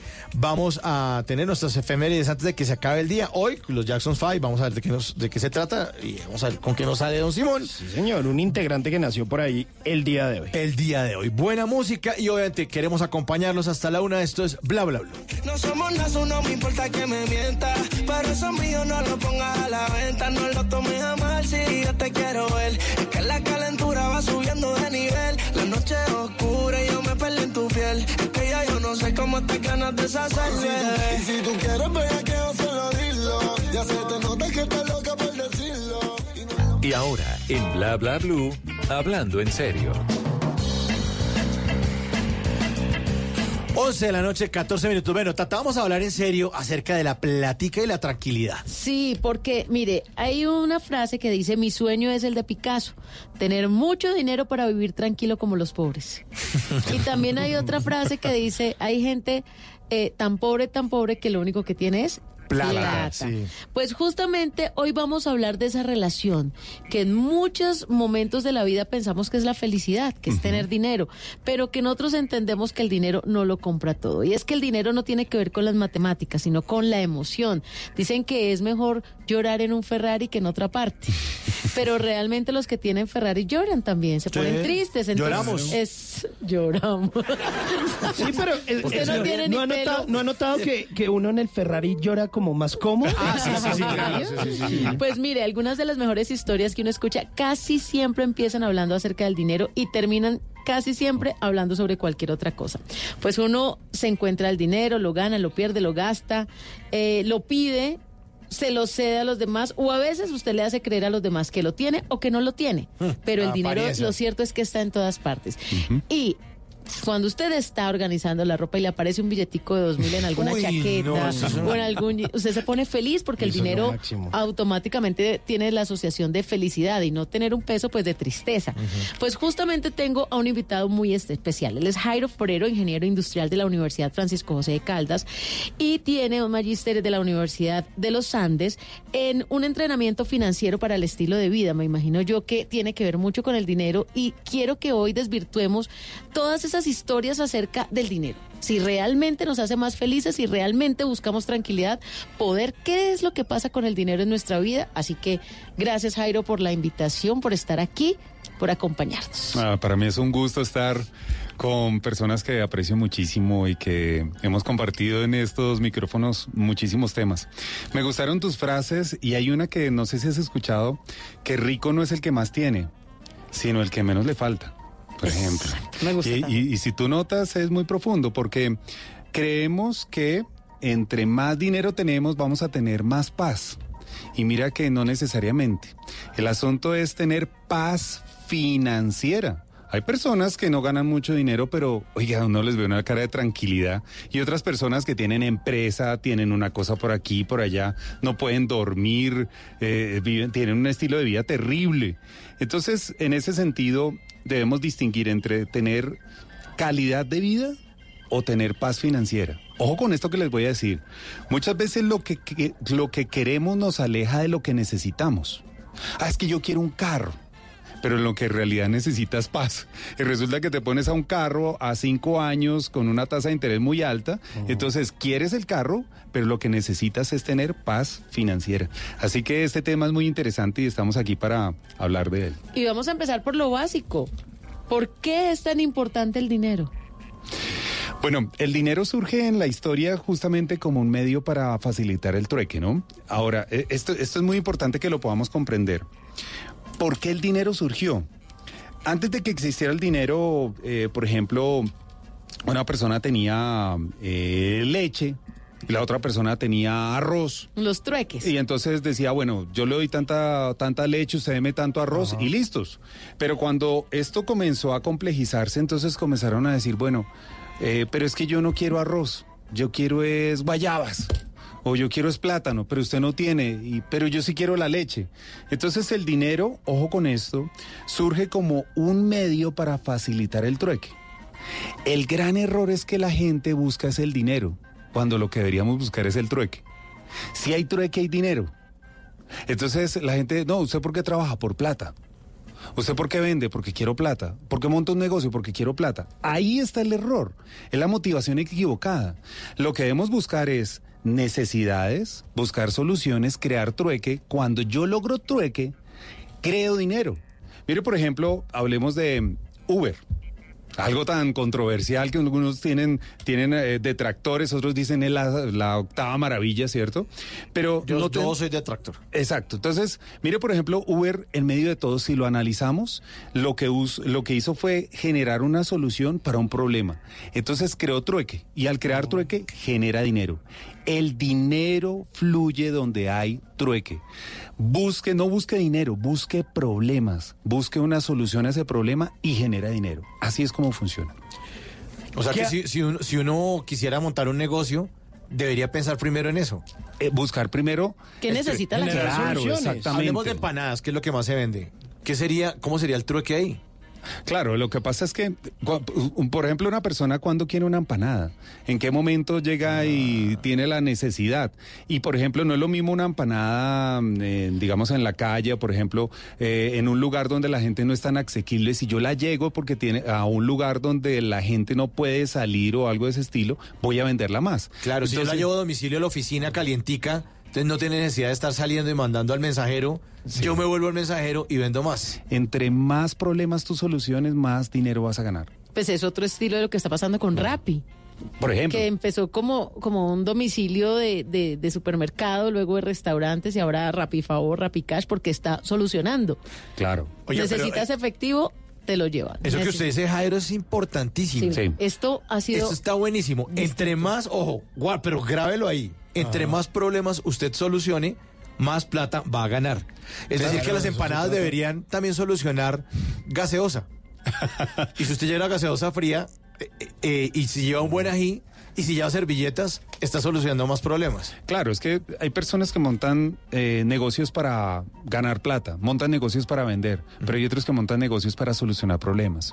Entonces, en ese sentido, cuando tú te enfocas es en eso, en crear trueque, el dinero viene. El secreto es crear trueque. Claro, el, el dinero es el resultado, es la consecuencia de eso. Claro, uno no debe buscar el dinero, sino lo que él dice, el trueque. El trueque.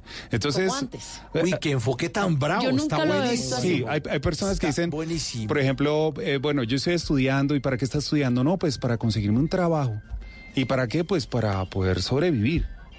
Ah, bueno, date cuenta que si tú estudias es para solucionar problemas, entonces puedes crear cosas y en la medida en que tú soluciones, le soluciones problema a más gente, más dinero vas a recibir. Entonces, en ese sentido, el enfoque cambia y por lo tanto fluye el dinero de manera diferente. Volviendo al ejemplo de las empanadas, por ejemplo, ahora que hay tanto vegano o vegetariano, Sí. pues entonces ya las empanaditas no deberían tener solo carne, sino que podrían ser de papa. Empanadas veggie. Oh, veggie, por eso. O sea, de papa criolla, eh, otra Con empanada. verduritas. O verduritas de, de champiñón, de espinacas. Ajá. Sí, exacto. Y, y sigue siendo y sigue siendo empanada. Bueno, sigan haciendo ustedes el programa que yo voy a hacer una vuelta. voy, por empanadas. Voy- Voy a ir a llamar a mi esposa porque vamos a cambiar, vamos a, reont- a reorientar esto. Oiga, Jairo, ¿qué hace que el dinero cambie la mente de las personas? Bueno, mira, eh, diría yo al contrario. La mente es la que puede cambiar la condición financiera de las personas. Porque eh, en realidad lo que cambia es el corazón. Cuando una persona mm, no tiene dinero, puede llegar a ser una. Y cuando tiene dinero, puede llegar a ser otra. Y es justamente porque en la mente están los pensamientos que determinan la cantidad de dinero que gana. Mi- mira esto, por ejemplo. Una persona que nace, eh, digamos, en una condición de financiera eh, de escasez, generalmente tiene expresiones como no puedo. Es que a uno le tocó esto. Es que le tocó. Esa Es que fue la suerte pero- que nos tocó. Y además porque es que uno que no le, la vida no le brinda oportunidades. Y ese milagro que vino a visitar a los pobres, por ejemplo, ¿cierto? sí. Eh, Esa es Uy, terrible, es no una vuelve. frase. Sí. Entonces son pensamientos que mm, los papás lo dicen, los niños Lo repiten. Lo repiten. se programan mentalmente. Entonces cuando un niño viene con este tipo de pensamientos y es ahora adulto y de un momento a otro tiene dinero, entonces, ¿qué es lo que va a hacer? Tratar, por ejemplo, de aprovecharlo en el día y gastarlo lo que más se puede porque no se sabe si mañana lo va a tener. Entonces, eh, no, literalmente es un comportamiento.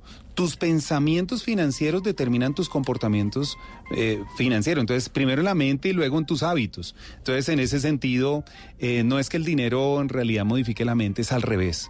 Lo que tú tienes en tu mente modifica cuánto dinero tú puedes llegar a tener. Sí, uno puede tener mucha plata, pero tener pensamiento de pobre. Es- Sí. Y suena crudo y suena. Sí. Y, y yo tengo un ejemplo de un amigo muy querido que tenía muy poca plata, se dedicó a la comedia, ahora está millonario. Ajá. Y llegó un momento donde pasó eso, exactamente eso que usted está diciendo, eh, Jairo, que fuimos a, a- a una- a un centro comercial a almorzar.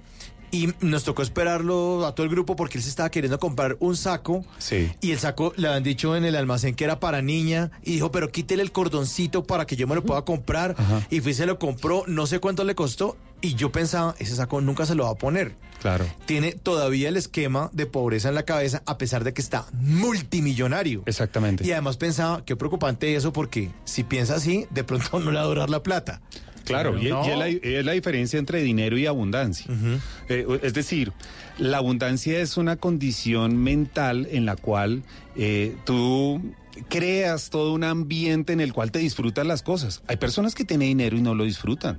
Sí, Miren, sí. avaros y hartísimos. No, y además Sí, siempre ven el pasto del vecino más verde. Entonces pueden estar muy bien, pueden tener todas sus eh, eh, necesidades resueltas, Claro. pero tienen el carro que quieren, pero si el vecino se compra algo mejor, entonces ya anhelan lo, el vecino se la pasan es, Es pensando. inconformismo. Se la pasan es Estamos así, ¿no? buscando lo que no tienen, Y no siendo feliz con lo que tienen. Claro, y todo eso viene desde las niñez. Uno de los pensamientos, por ejemplo, típico de los colombianos, es que el que no se endeuda en esta vida no logra nada. El que Por nada ejemplo. debe, nada tiene. Por ejemplo, eh, una vez en la costa una persona llegó y me dijo una muy interesante. Son creencias ahora, parecen chistosas, pero es lo que la gente vive. En la costa me dijeron, es que el dinero es como el diablo. Y esta vez una mujer de unos 35 años y en unas condiciones financieras. Y yo le dije, ¿usted dónde aprendió eso? Me dijo, no, pues mi papá era el que decía eso, que el dinero era como el diablo porque no se le aparece a todo mundo. ¿Vean? Entonces, en ese sentido, noten ustedes cómo las creencias determinan qué hablamos del dinero y cuánto nos rinde el dinero en nuestra vida. Acá nos están diciendo en las redes sociales, el dinero sube el ego y también lo baja cuando ya no está. Eh, dice, el dinero es sucio, me decía mi mamá. Mira esa, esa, esa es buenísima. ¿De dónde viene el dinero es sucio? De cuando era un bebé de, de pañales, ¿cierto? Un gateador. Y entonces llega este bebé, toma un billete, se lo coloca en la boca y entonces viene mamá o papá y le golpea la mano y le dice, sucio, sucio. Entonces ese niño asoció de que, ah, ve, el dinero es sucio. Entonces, claro, la persona tiene problemas financieros, pero con esa creencia de que el dinero es sucio, pues difícilmente lo va a, a lograr. conseguir. Bueno, Jairo Forero, mm, tengo una pregunta. ¿Por qué es mejor ser rico que pobre? Qué pena lo pambelesco que me, me le Sí, volví. creo que lo había escuchado en algún momento esa frase, ¿sabes? Sí, porque es mejor De ser los rico. mismos creadores de perder es ganar un, Un poco, sí. Pero ¿por qué es mejor ser rico que pobre? Bueno, mira, el tener dinero lo que te brinda finalmente es posibilidades. Eh, mientras que una persona cuando no lo tiene, pues básicamente es lo que le toca. Eh, una persona que tiene dinero puede tener las posibilidades de elegir. Es posibilidades. Ahora, mucha atención con esto. Los tres recursos que todo ser humano debe aprender a manejar son, uno, el dinero. Dos, el tiempo. Y tres, las relaciones. Ojo con eso, dinero, tiempo y relaciones. Si por ejemplo una persona eh, tiene dinero pero está mal en manejo de tiempo, mal en relaciones, finalmente se va a afectar. ¿Quién es una persona realmente que disfruta la vida? Aquella persona que aprenda a manejar esos tres recursos. Tiempo, dinero y relaciones. Aquí estamos apuntando, estamos en clase todos. ¿sí? Todos aquí con la Dinero, tiempo, relaciones. ¿Ves? Entonces, eh, una persona rica puede llegar a tener dinero, pero no necesariamente es una persona que sea feliz o que tenga una paz financiera. Eh, yo conocí el caso de un, un hombre millonario mexicano y era el hombre más deprimido de esta vida, ya iba por el séptimo divorcio, eh, los hijos no querían saber de él y tenía la cantidad de dinero que ustedes se imaginen. Entonces, en ese sentido, pues tenía dinero porque tenía posibilidades, podía comprar el carro que quería, irse a donde quería, pero vuelvo y repito, el hecho de tener dinero no significa que la persona tenga esa felicidad o esa plenitud de disfrutar la vida. Bueno, estamos hablando de dinero y de felicidad aquí en Bla Bla Blue y me Y de encanta. tranquilidad. Y de tranquilidad, Sí, porque por los favor. oyentes están también en, ra- en las redes sociales opinando con el numeral Bla Bla Blue y dinero Bla Bla Blue. En camino vamos a hablar de las clases de dinero. En camino ¿Hay vamos a de hablar de, las Sí. funciones del dinero. Vamos a hablar de la relación felicidad, tranquilidad, dinero. Cosas que el dinero no puede comprar y qué hace la gente por dinero. Ah, bueno. En minuticos. Sí. Por ahora seguimos con la música. Aquí está. Remember, 11, 28 minutos de Underdog Project.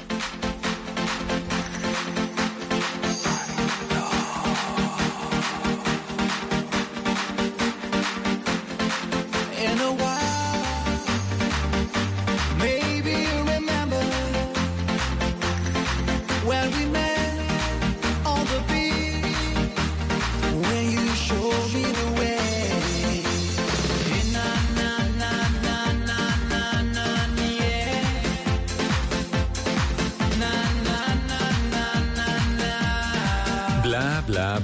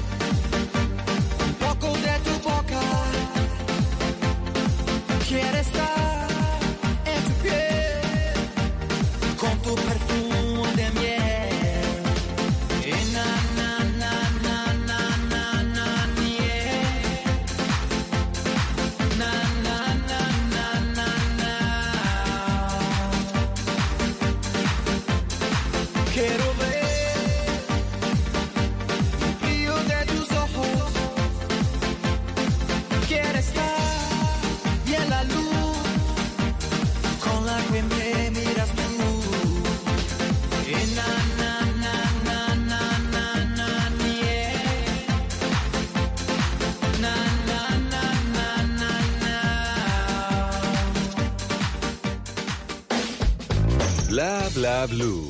Porque en la noche la única que no se cansa es la lengua.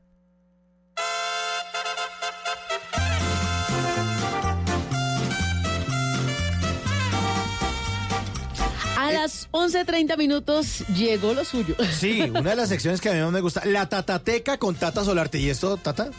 Eh, pues es una canción que ya estamos acercándonos al fin de año, estamos despidiendo octubre, ¿sí o no? Sí. Y esta es canción típica de fin de año, ah, pues éxito de Feria de Cali. Usted ya está en diciembre, ¿no? Claro, es que el, Cali y el América están en los ocho, hay que ah, celebrarlo. Hay que celebrar entonces. bueno, pues le tengo a esta hora justamente motivos para celebrar y la historia de esta canción aquí en la Tatateca, se llama Torero. Torero sou Guayacán Orquesta, la Orquesta Madera de Colombia. La canción es del compositor Nino Caicedo, que como ustedes hace- saben, hace parte pues de la agrupación aún, todavía con eh, Alexis Lozano. Entre ellos dos pues están llevando a cabo todas las riendas, ¿no? De Guayacán. Pues resulta que estaban en una gira en los Estados Unidos.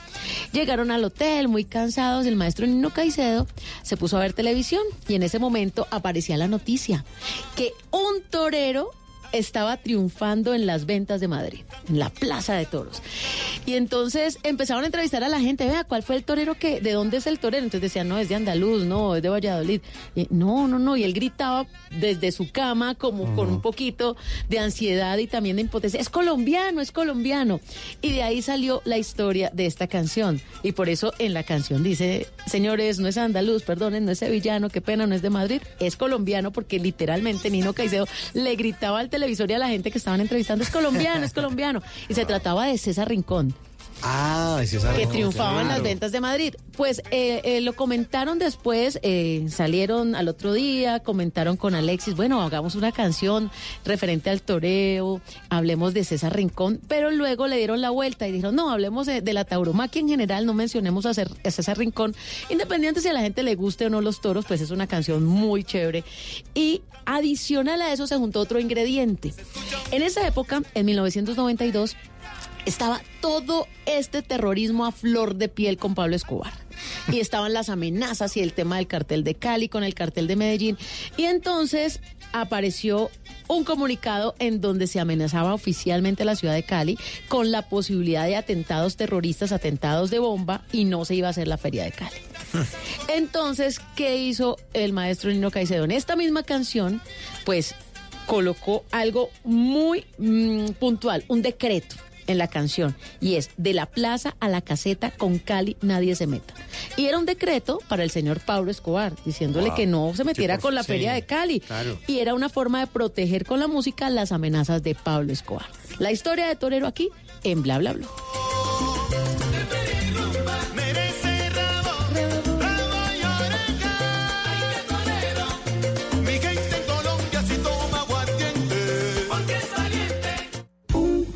Bla blue. Conversaciones para gente despierta. Quizás soy torpe, loca, desordenada, no me grado en el amor, no me sorprende casi nada. Puedo ser lo que soñaba, si a veces quiero todo, a veces quiero nada. Un día te doy mi sonrisa, al otro día no me dejo ver. No soy de besos ni caricias, entrego todo y nada. No te sorprendas si soy yo la que llama. Si de pronto la cuenta la pago yo. A veces me paso de la raya, nunca me falla cuando tengo el control. No te sorprendas si soy yo la que llama. Si de pronto la cuenta la pago yo. A veces me paso de la raya, a veces, a veces. No te equivoques, que no se note que solo había 11 de la noche, 35 minutos. Nueva música aquí en Bla Bla Bla, estrenos. Sí, son estrenos que llegan aquí a Bla Bla Blue y justamente se trata de una canción que suena... Sí, o sea, pago yo, hablando de Sí, plata. es pago yo, es Antonia Yo- Jones. Lo quiero invitar. Pago yo. Ah, ¿pero a dónde? ¿Pero a Aquí, dónde? aquí al programa que es gratis. Ah, pero, pero tengo que gastar mucho porque No, no, aquí pago Ricardo yo. Forero me está diciendo que no, que no, que, que, que tengo que ahorrar y que no sé Jairo, qué Jairo vaina. Forero. Jairo Forero. Y, bueno, pues mire, llega nueva música, justamente una canción de Antonia Jones, una eh, señorita que se había dedicado también a la actuación, que incursiona en el género pop y que la escuchamos con una nueva canción que justamente es eh, su debut. Fue reseñada por la revista Shock y habla un poco acerca de esa independencia femenina y de cómo, digamos, se revela ante el hombre que siempre está como dispuesto como a pagar la cuenta y ella dice, no señor, usted no me va a manipular a mí en el amor. Esta vez pago yo. Además, eh, digamos que ella siempre ha cantado y como que se había estrenado en el género con Carol G y además de eso con Gracie Rendón. Se dedica a hacer como un género medio urbano y pues le suena bien a esta nueva artista que se llama Antonia Jones. a veces, a veces. No te equivoques, que no se note que solo había tenido amores de una noche. eh, no soy de esas, ni me interesa. Tómalo. Esta noche estamos hablando acerca de dinero versus tranquilidad. Sí, señor, porque son dos cosas que estamos acostumbrados a asociar. Pero hoy con nuestro experto, con Jairo Forero, pues estamos desvirtuando un poquito todo eso. Y sigo con las opiniones de los oyentes porque me han escrito mucho a través del Twitter numeral bla bla blue, en donde hablan justamente de nuestro tema. El dinero cambia a las personas porque es lo que puede dar una felicidad falsa, dice Eduardo que está en sintonía. Tyson Cuello dice, el dinero sube el ego y definitivamente sí cambia a las personas. Mm. Elisa dice, definitivamente en un Audi se llora mejor. No, pero sin lugar a dudas. Una, una- una vez en, en Los Simpson veía una, o escuché una frase que decía ahí uno de los personajes que el dinero le ayudaba a, mo- a mostrar a la gente como realmente era, ¿no? Claro. es el patanote y como tiene plata, entonces hace lo que se le da la gana. Y como que la sociedad a veces le perdona la patanada porque es que él es el, el chacho, el dueño de la empresa. El que tiene plata marranea. Marranea, ahí, sí. ¿no? Jairo, pero estamos hablando de dinero, dinero, dinero. ¿Y cómo así que hay clases de dinero? Sí, existen diferentes tipos. Los más conocidos es el dinero mercancía, que es eh, prácticamente el oro tener un lingotico de oro, ¿cierto? Y inclusive, y miren lo interesante, eh, hoy por hoy, el, eh, ustedes se acuerdan cuando los billetes colombianos decían pesos oro. Sí, ¿cierto? claro, 10 pesos oro. Claro, y 100 entonces- pesos oro. Entonces, eh, el dinero que nosotros conocemos, que son los billetes, se, se conoce dinero fiduciario porque es que está basado en la confianza. Pero resulta que al pasar de los, de los años, resulta que las reservas de oro que respaldaban el dinero eh, circulante, que es el dinero que usábamos, la moneda, los billetes, pues han ido desapareciendo. Entonces, eh, por eso las famosas eh, series como La Casa de Papel, ¿cierto? Donde se dice que en realidad el dinero fiduciario es papel. ¿Cierto? Y, y miren esto tan interesante. Por ejemplo, existen ya países donde eh, el petróleo ya no lo negocian en dólares. Entonces, ¿qué es lo que hace que el dinero pues tenga cierto valor? Es la usabilidad. Entonces, el dinero mercancías, por ejemplo, el oro, que está representado en, en activos que son generalmente metales preciosos. El dinero fiduciario es la confianza, que es el, el papel, ¿cierto? El billete de papel. Pero ha venido acá, a lo largo de la historia un nuevo dinero que es todo lo que viene a partir del crecimiento con el Bitcoin, ¿no? Y entonces es este dinero virtual, ¿cierto? Que eh, a ese sí hay que tenerle mucho más confianza, ¿cierto? Eh, viene Ethereum, una cantidad de criptomonedas que ya son más de 2.500 monedas digitales. Incluso existen comunidades como, por ejemplo, eh, comunidad LGTBI tiene su propia criptomoneda. Eh, por ejemplo, la comunidad que maneja eh, marihuana, por ejemplo, tiene su propia criptomoneda. Y entonces resulta que ahora estamos con el, el dinero digital.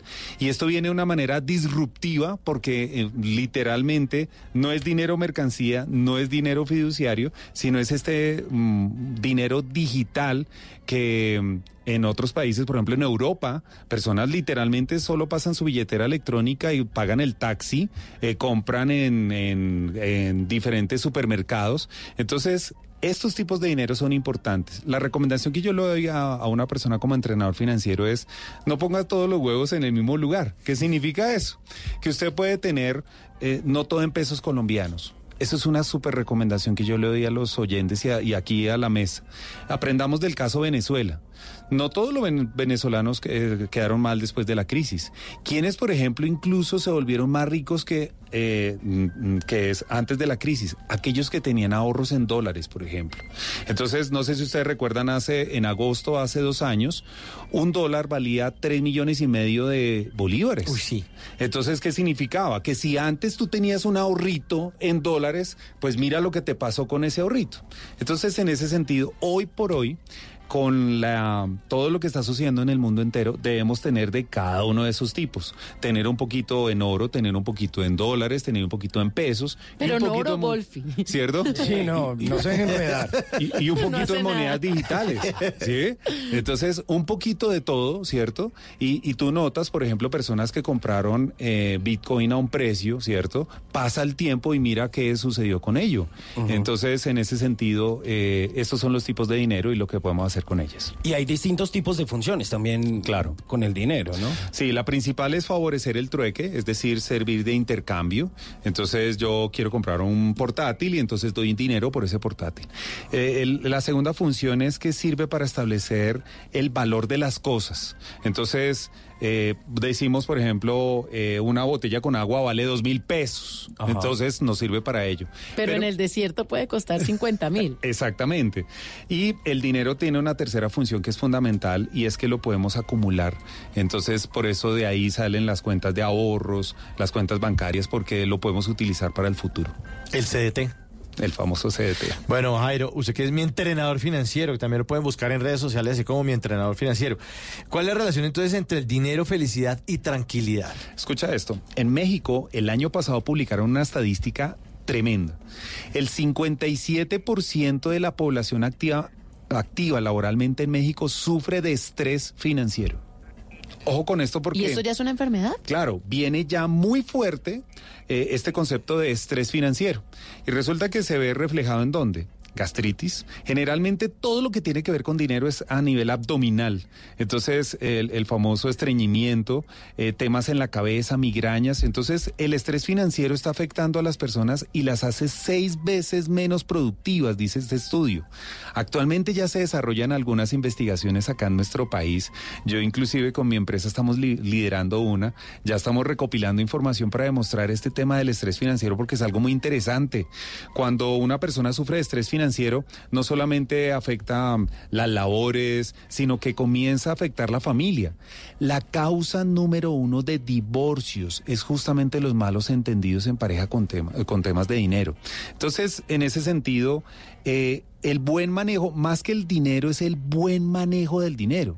Es como la tarjeta de crédito. Hay gente que dice, no, no, no, ni me las nombre. Hay otros que tienen 15 tarjetas de crédito. El problema no es la tarjeta de crédito, es el manejo que yo le doy la tarjeta de crédito. No le eche la culpa al plástico porque es, Sí, es usted. es usted. No, que no le pase lo del señor que encontró a la señora en el sofá poniéndole los cachos y vendió el sofá. Exactamente. No se desquite con el sofá.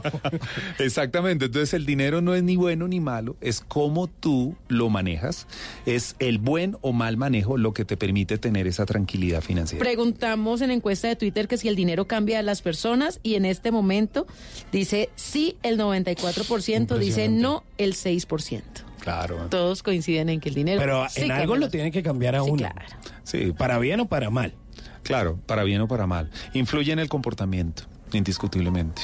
Claro, además que yo, eh, independientemente a que mucha gente vea el dinero como algo malo, porque creo que también es como un concepto religioso, el dinero igual lo hace a usted darse una mejor calidad de vida, ¿no? Y solucionar problemas. O sea, ya usted dice, bueno, no todos los días tengo que estar desayunando, eh, no sé, agua de panela con galletas, sino que, ah, bueno, unos huevitos con salmón. O puedo que me lo traigan a la casa, no tengo que salir a la tienda a comprarlo. Eh, mi- mira, tú has tocado un tema, eh, si hablamos, por ejemplo, de la extrema, pobreza extrema. ¿Qué es pobreza extrema? Cuando una persona vive con 80 mil pesos al mes. Y entonces vemos que es más de un millón y medio de personas en extrema pobreza solamente en, en Bogotá. Y entonces, ¿qué significa eso? 80 mil pesos no alcanza para nada. Co- Correcto, eso es extrema pobreza. Entonces, Pues si el sala- salario mínimo es, o sea, no da. Y, y mira, por ejemplo, mucha gente, o- o- hoy estamos acá, pero mucha gente no sabe que, por ejemplo, en Bogotá hay personas que su menú al desayuno es aguapanela con papel periódico. sí. Entonces, cuando, cuando hacemos ese tipo de comparaciones, Ese fue el decimos, caso de los indígenas que comían eso. Papel periódico. ¿Ven? Entonces ahí es Acá cuando, Bogotá. cuando ya llegamos a, a un punto en que a veces nos comparamos es, uy, pero ese tiene ese carro, ese tiene esa casa, y a veces no nos damos cuenta de que, oiga, pero usted tiene dónde dormir. Entonces llegar a valorar lo que tenemos es un buen requisito para llegar y poder aspirar a, a más. Miren, eh, un estudio en, en una universidad en Inglaterra demostró lo siguiente. Compararon familias que les rendía el dinero con familias que no tenían tanto. Y uno de los factores que encontraron de diferencia entre las familias y las personas que no les rinde el dinero es que la gente que se queja versus la gente que agradece. La gratitud hace que la gente le rinda el dinero. La gente que se queja generalmente no le rinde. Entonces, en ese sentido, eh, notemos que el dinero es simplemente un recurso que debemos aprender a administrar, como el tiempo. No es ni bueno ni malo. Si aprendes a manejarlo, lo disfrutas. Acá nos dicen, el dinero no es la felicidad, pero qué sensación tan parecida. Dice una oyente, Marta, que están sintonías de Barranquilla. 11.45 minutos. Están disfrutando de Bla Bla Blue. Hoy con el tema dinero, tranquilidad, plenitud, felicidad y esa relación justamente entre el dinero, la felicidad y la tranquilidad. Correcto. Sigue la música aquí en Bla Bla Blue. ¿Cómo te atreves? Aquí está Morat, 1146. Hoy me pregunto qué será de ti. Te tuve cerca y ahora estás tan lejos.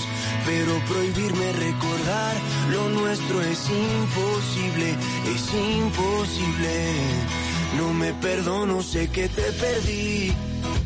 Pero expiraron los remordimientos. Fui dictador y el no dejarte ir debe haber sido mi primer decreto.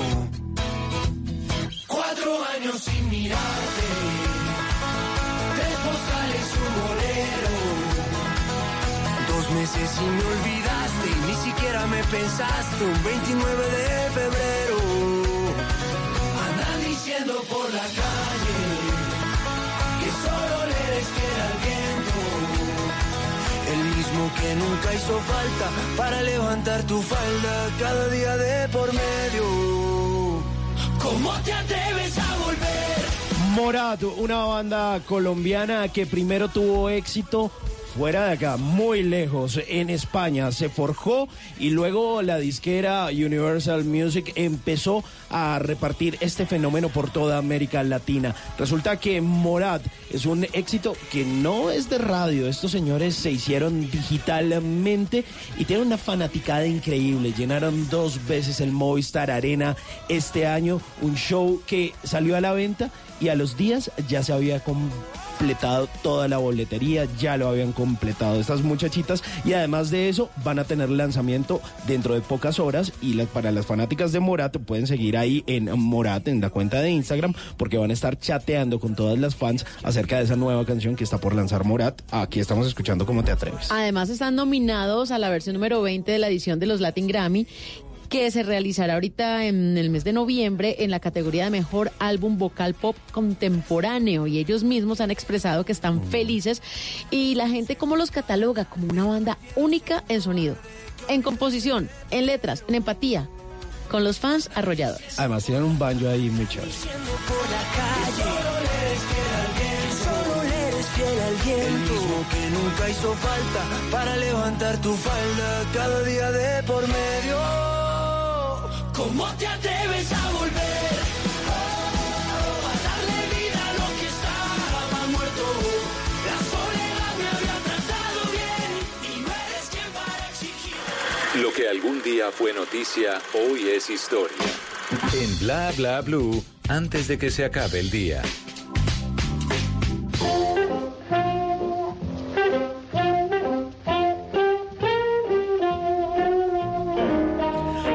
Que se acabe el día, vale la pena recordar que un día como hoy, pero del año 1961, nació Randy Jackson, músico estadounidense que hizo parte de la banda The Jackson Five.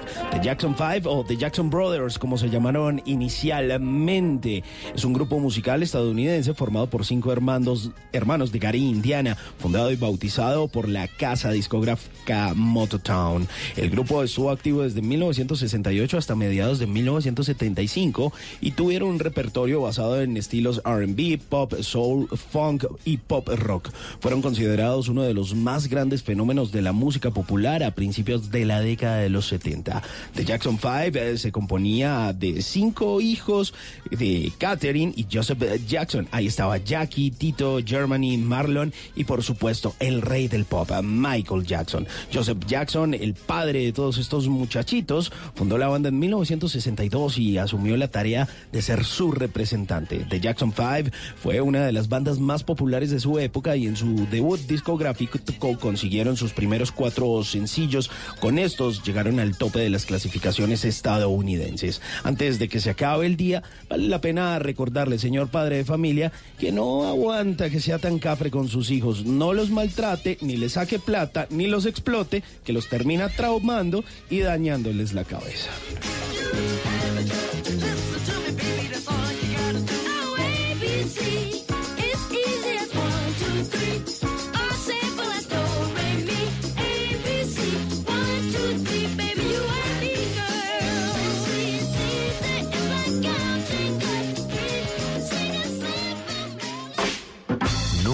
Te irás a la cama sin aprender algo nuevo.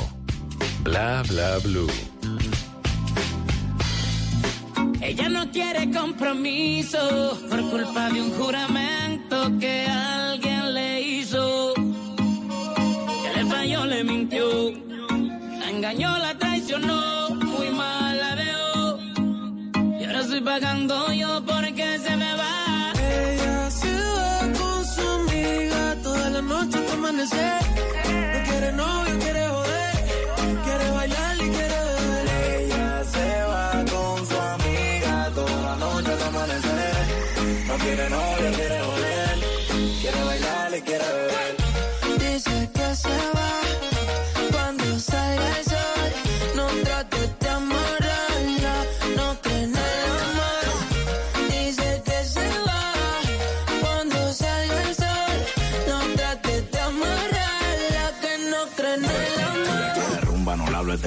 cosa los tumba, pero no quiere nada, está nuevo Pero eso que lo que puso usted ahí se va. mi hermano, ya tú sabes cómo es, ella se va.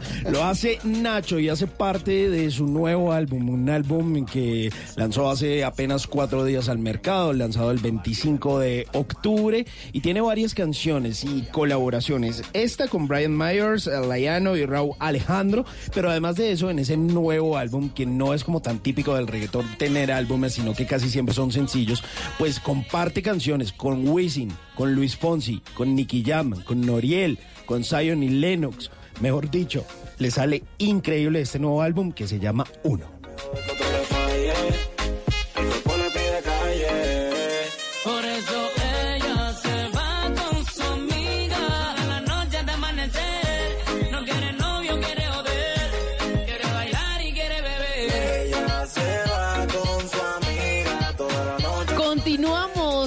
Nuestro invitado especial, Jairo Forero, que sigue resolviendo nuestras inquietudes.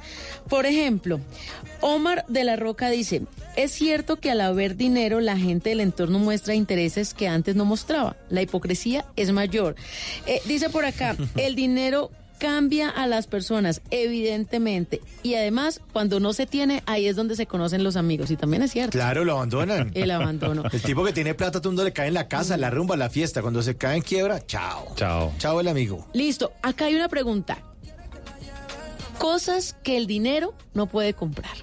Mira, yo encontré una lista de cosas que el dinero no puede comprar y es muy interesante. Dice, número uno, aparece el respeto. Sí, y, y eso, es, eso es cierto. Digamos, los buenos modales. Sí, puedes tener mucha plata, pero usted es un maleducado.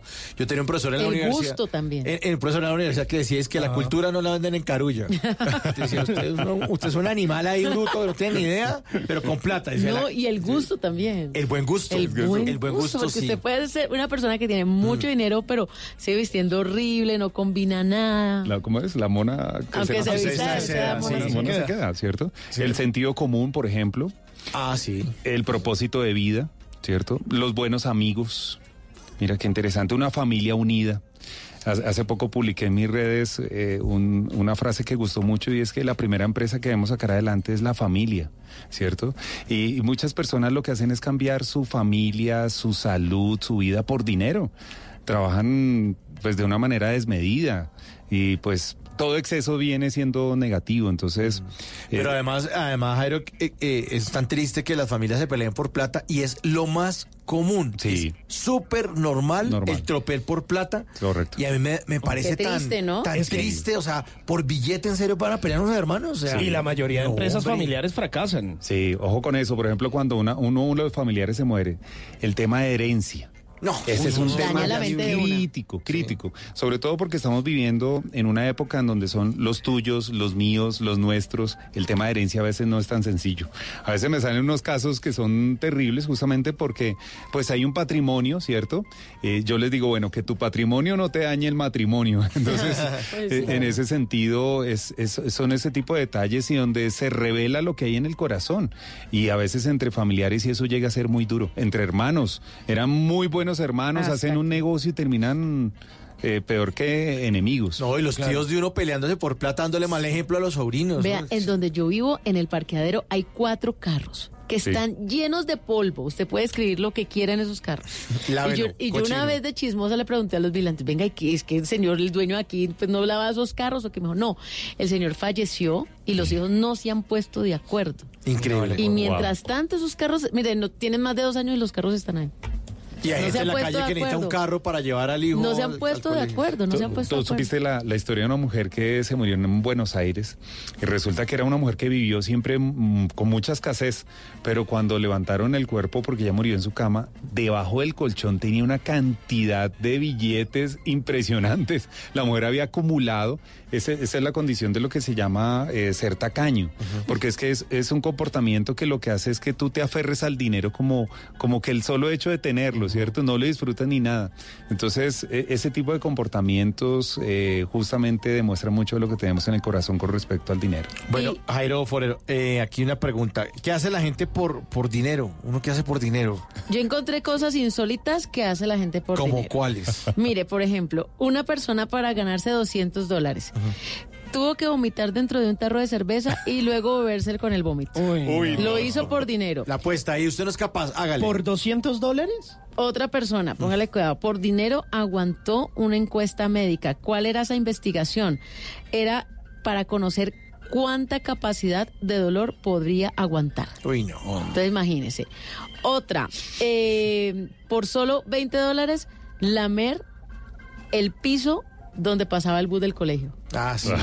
Típica, bobada de, de- de alumnos de colegio de 11. Este niño, un niño, se ganó 100 dólares por estudiar en la casa, pero eh, decía, a ver, espérense, les cuento bien. El amigo era muy inteligente.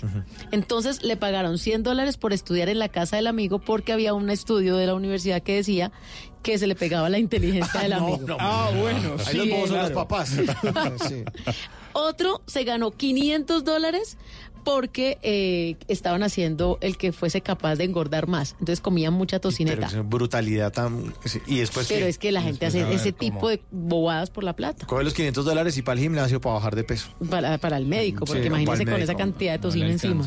Hacemos Sí. bobadas por dinero, ¿no? Sí, no, total. Y, y cosas insólitas. Por ejemplo, de las más recientes que yo me enteré, eh, por ejemplo, es, es un tipo de acoso laboral donde el jefe le dice a uno de sus colaboradores, bueno, sírvame de fiador. Uy, no, jefe, pero yo no puedo. Bueno, o firmas o despídete de tu, de tu trabajo. No le puedo creer. Sí, eso ya existe, eso es algo, son cosas que yo estoy tratando. Eh, o, o si no le sirve de fiador, entonces présteme el dinero, o si no, pues despídase de su trabajo.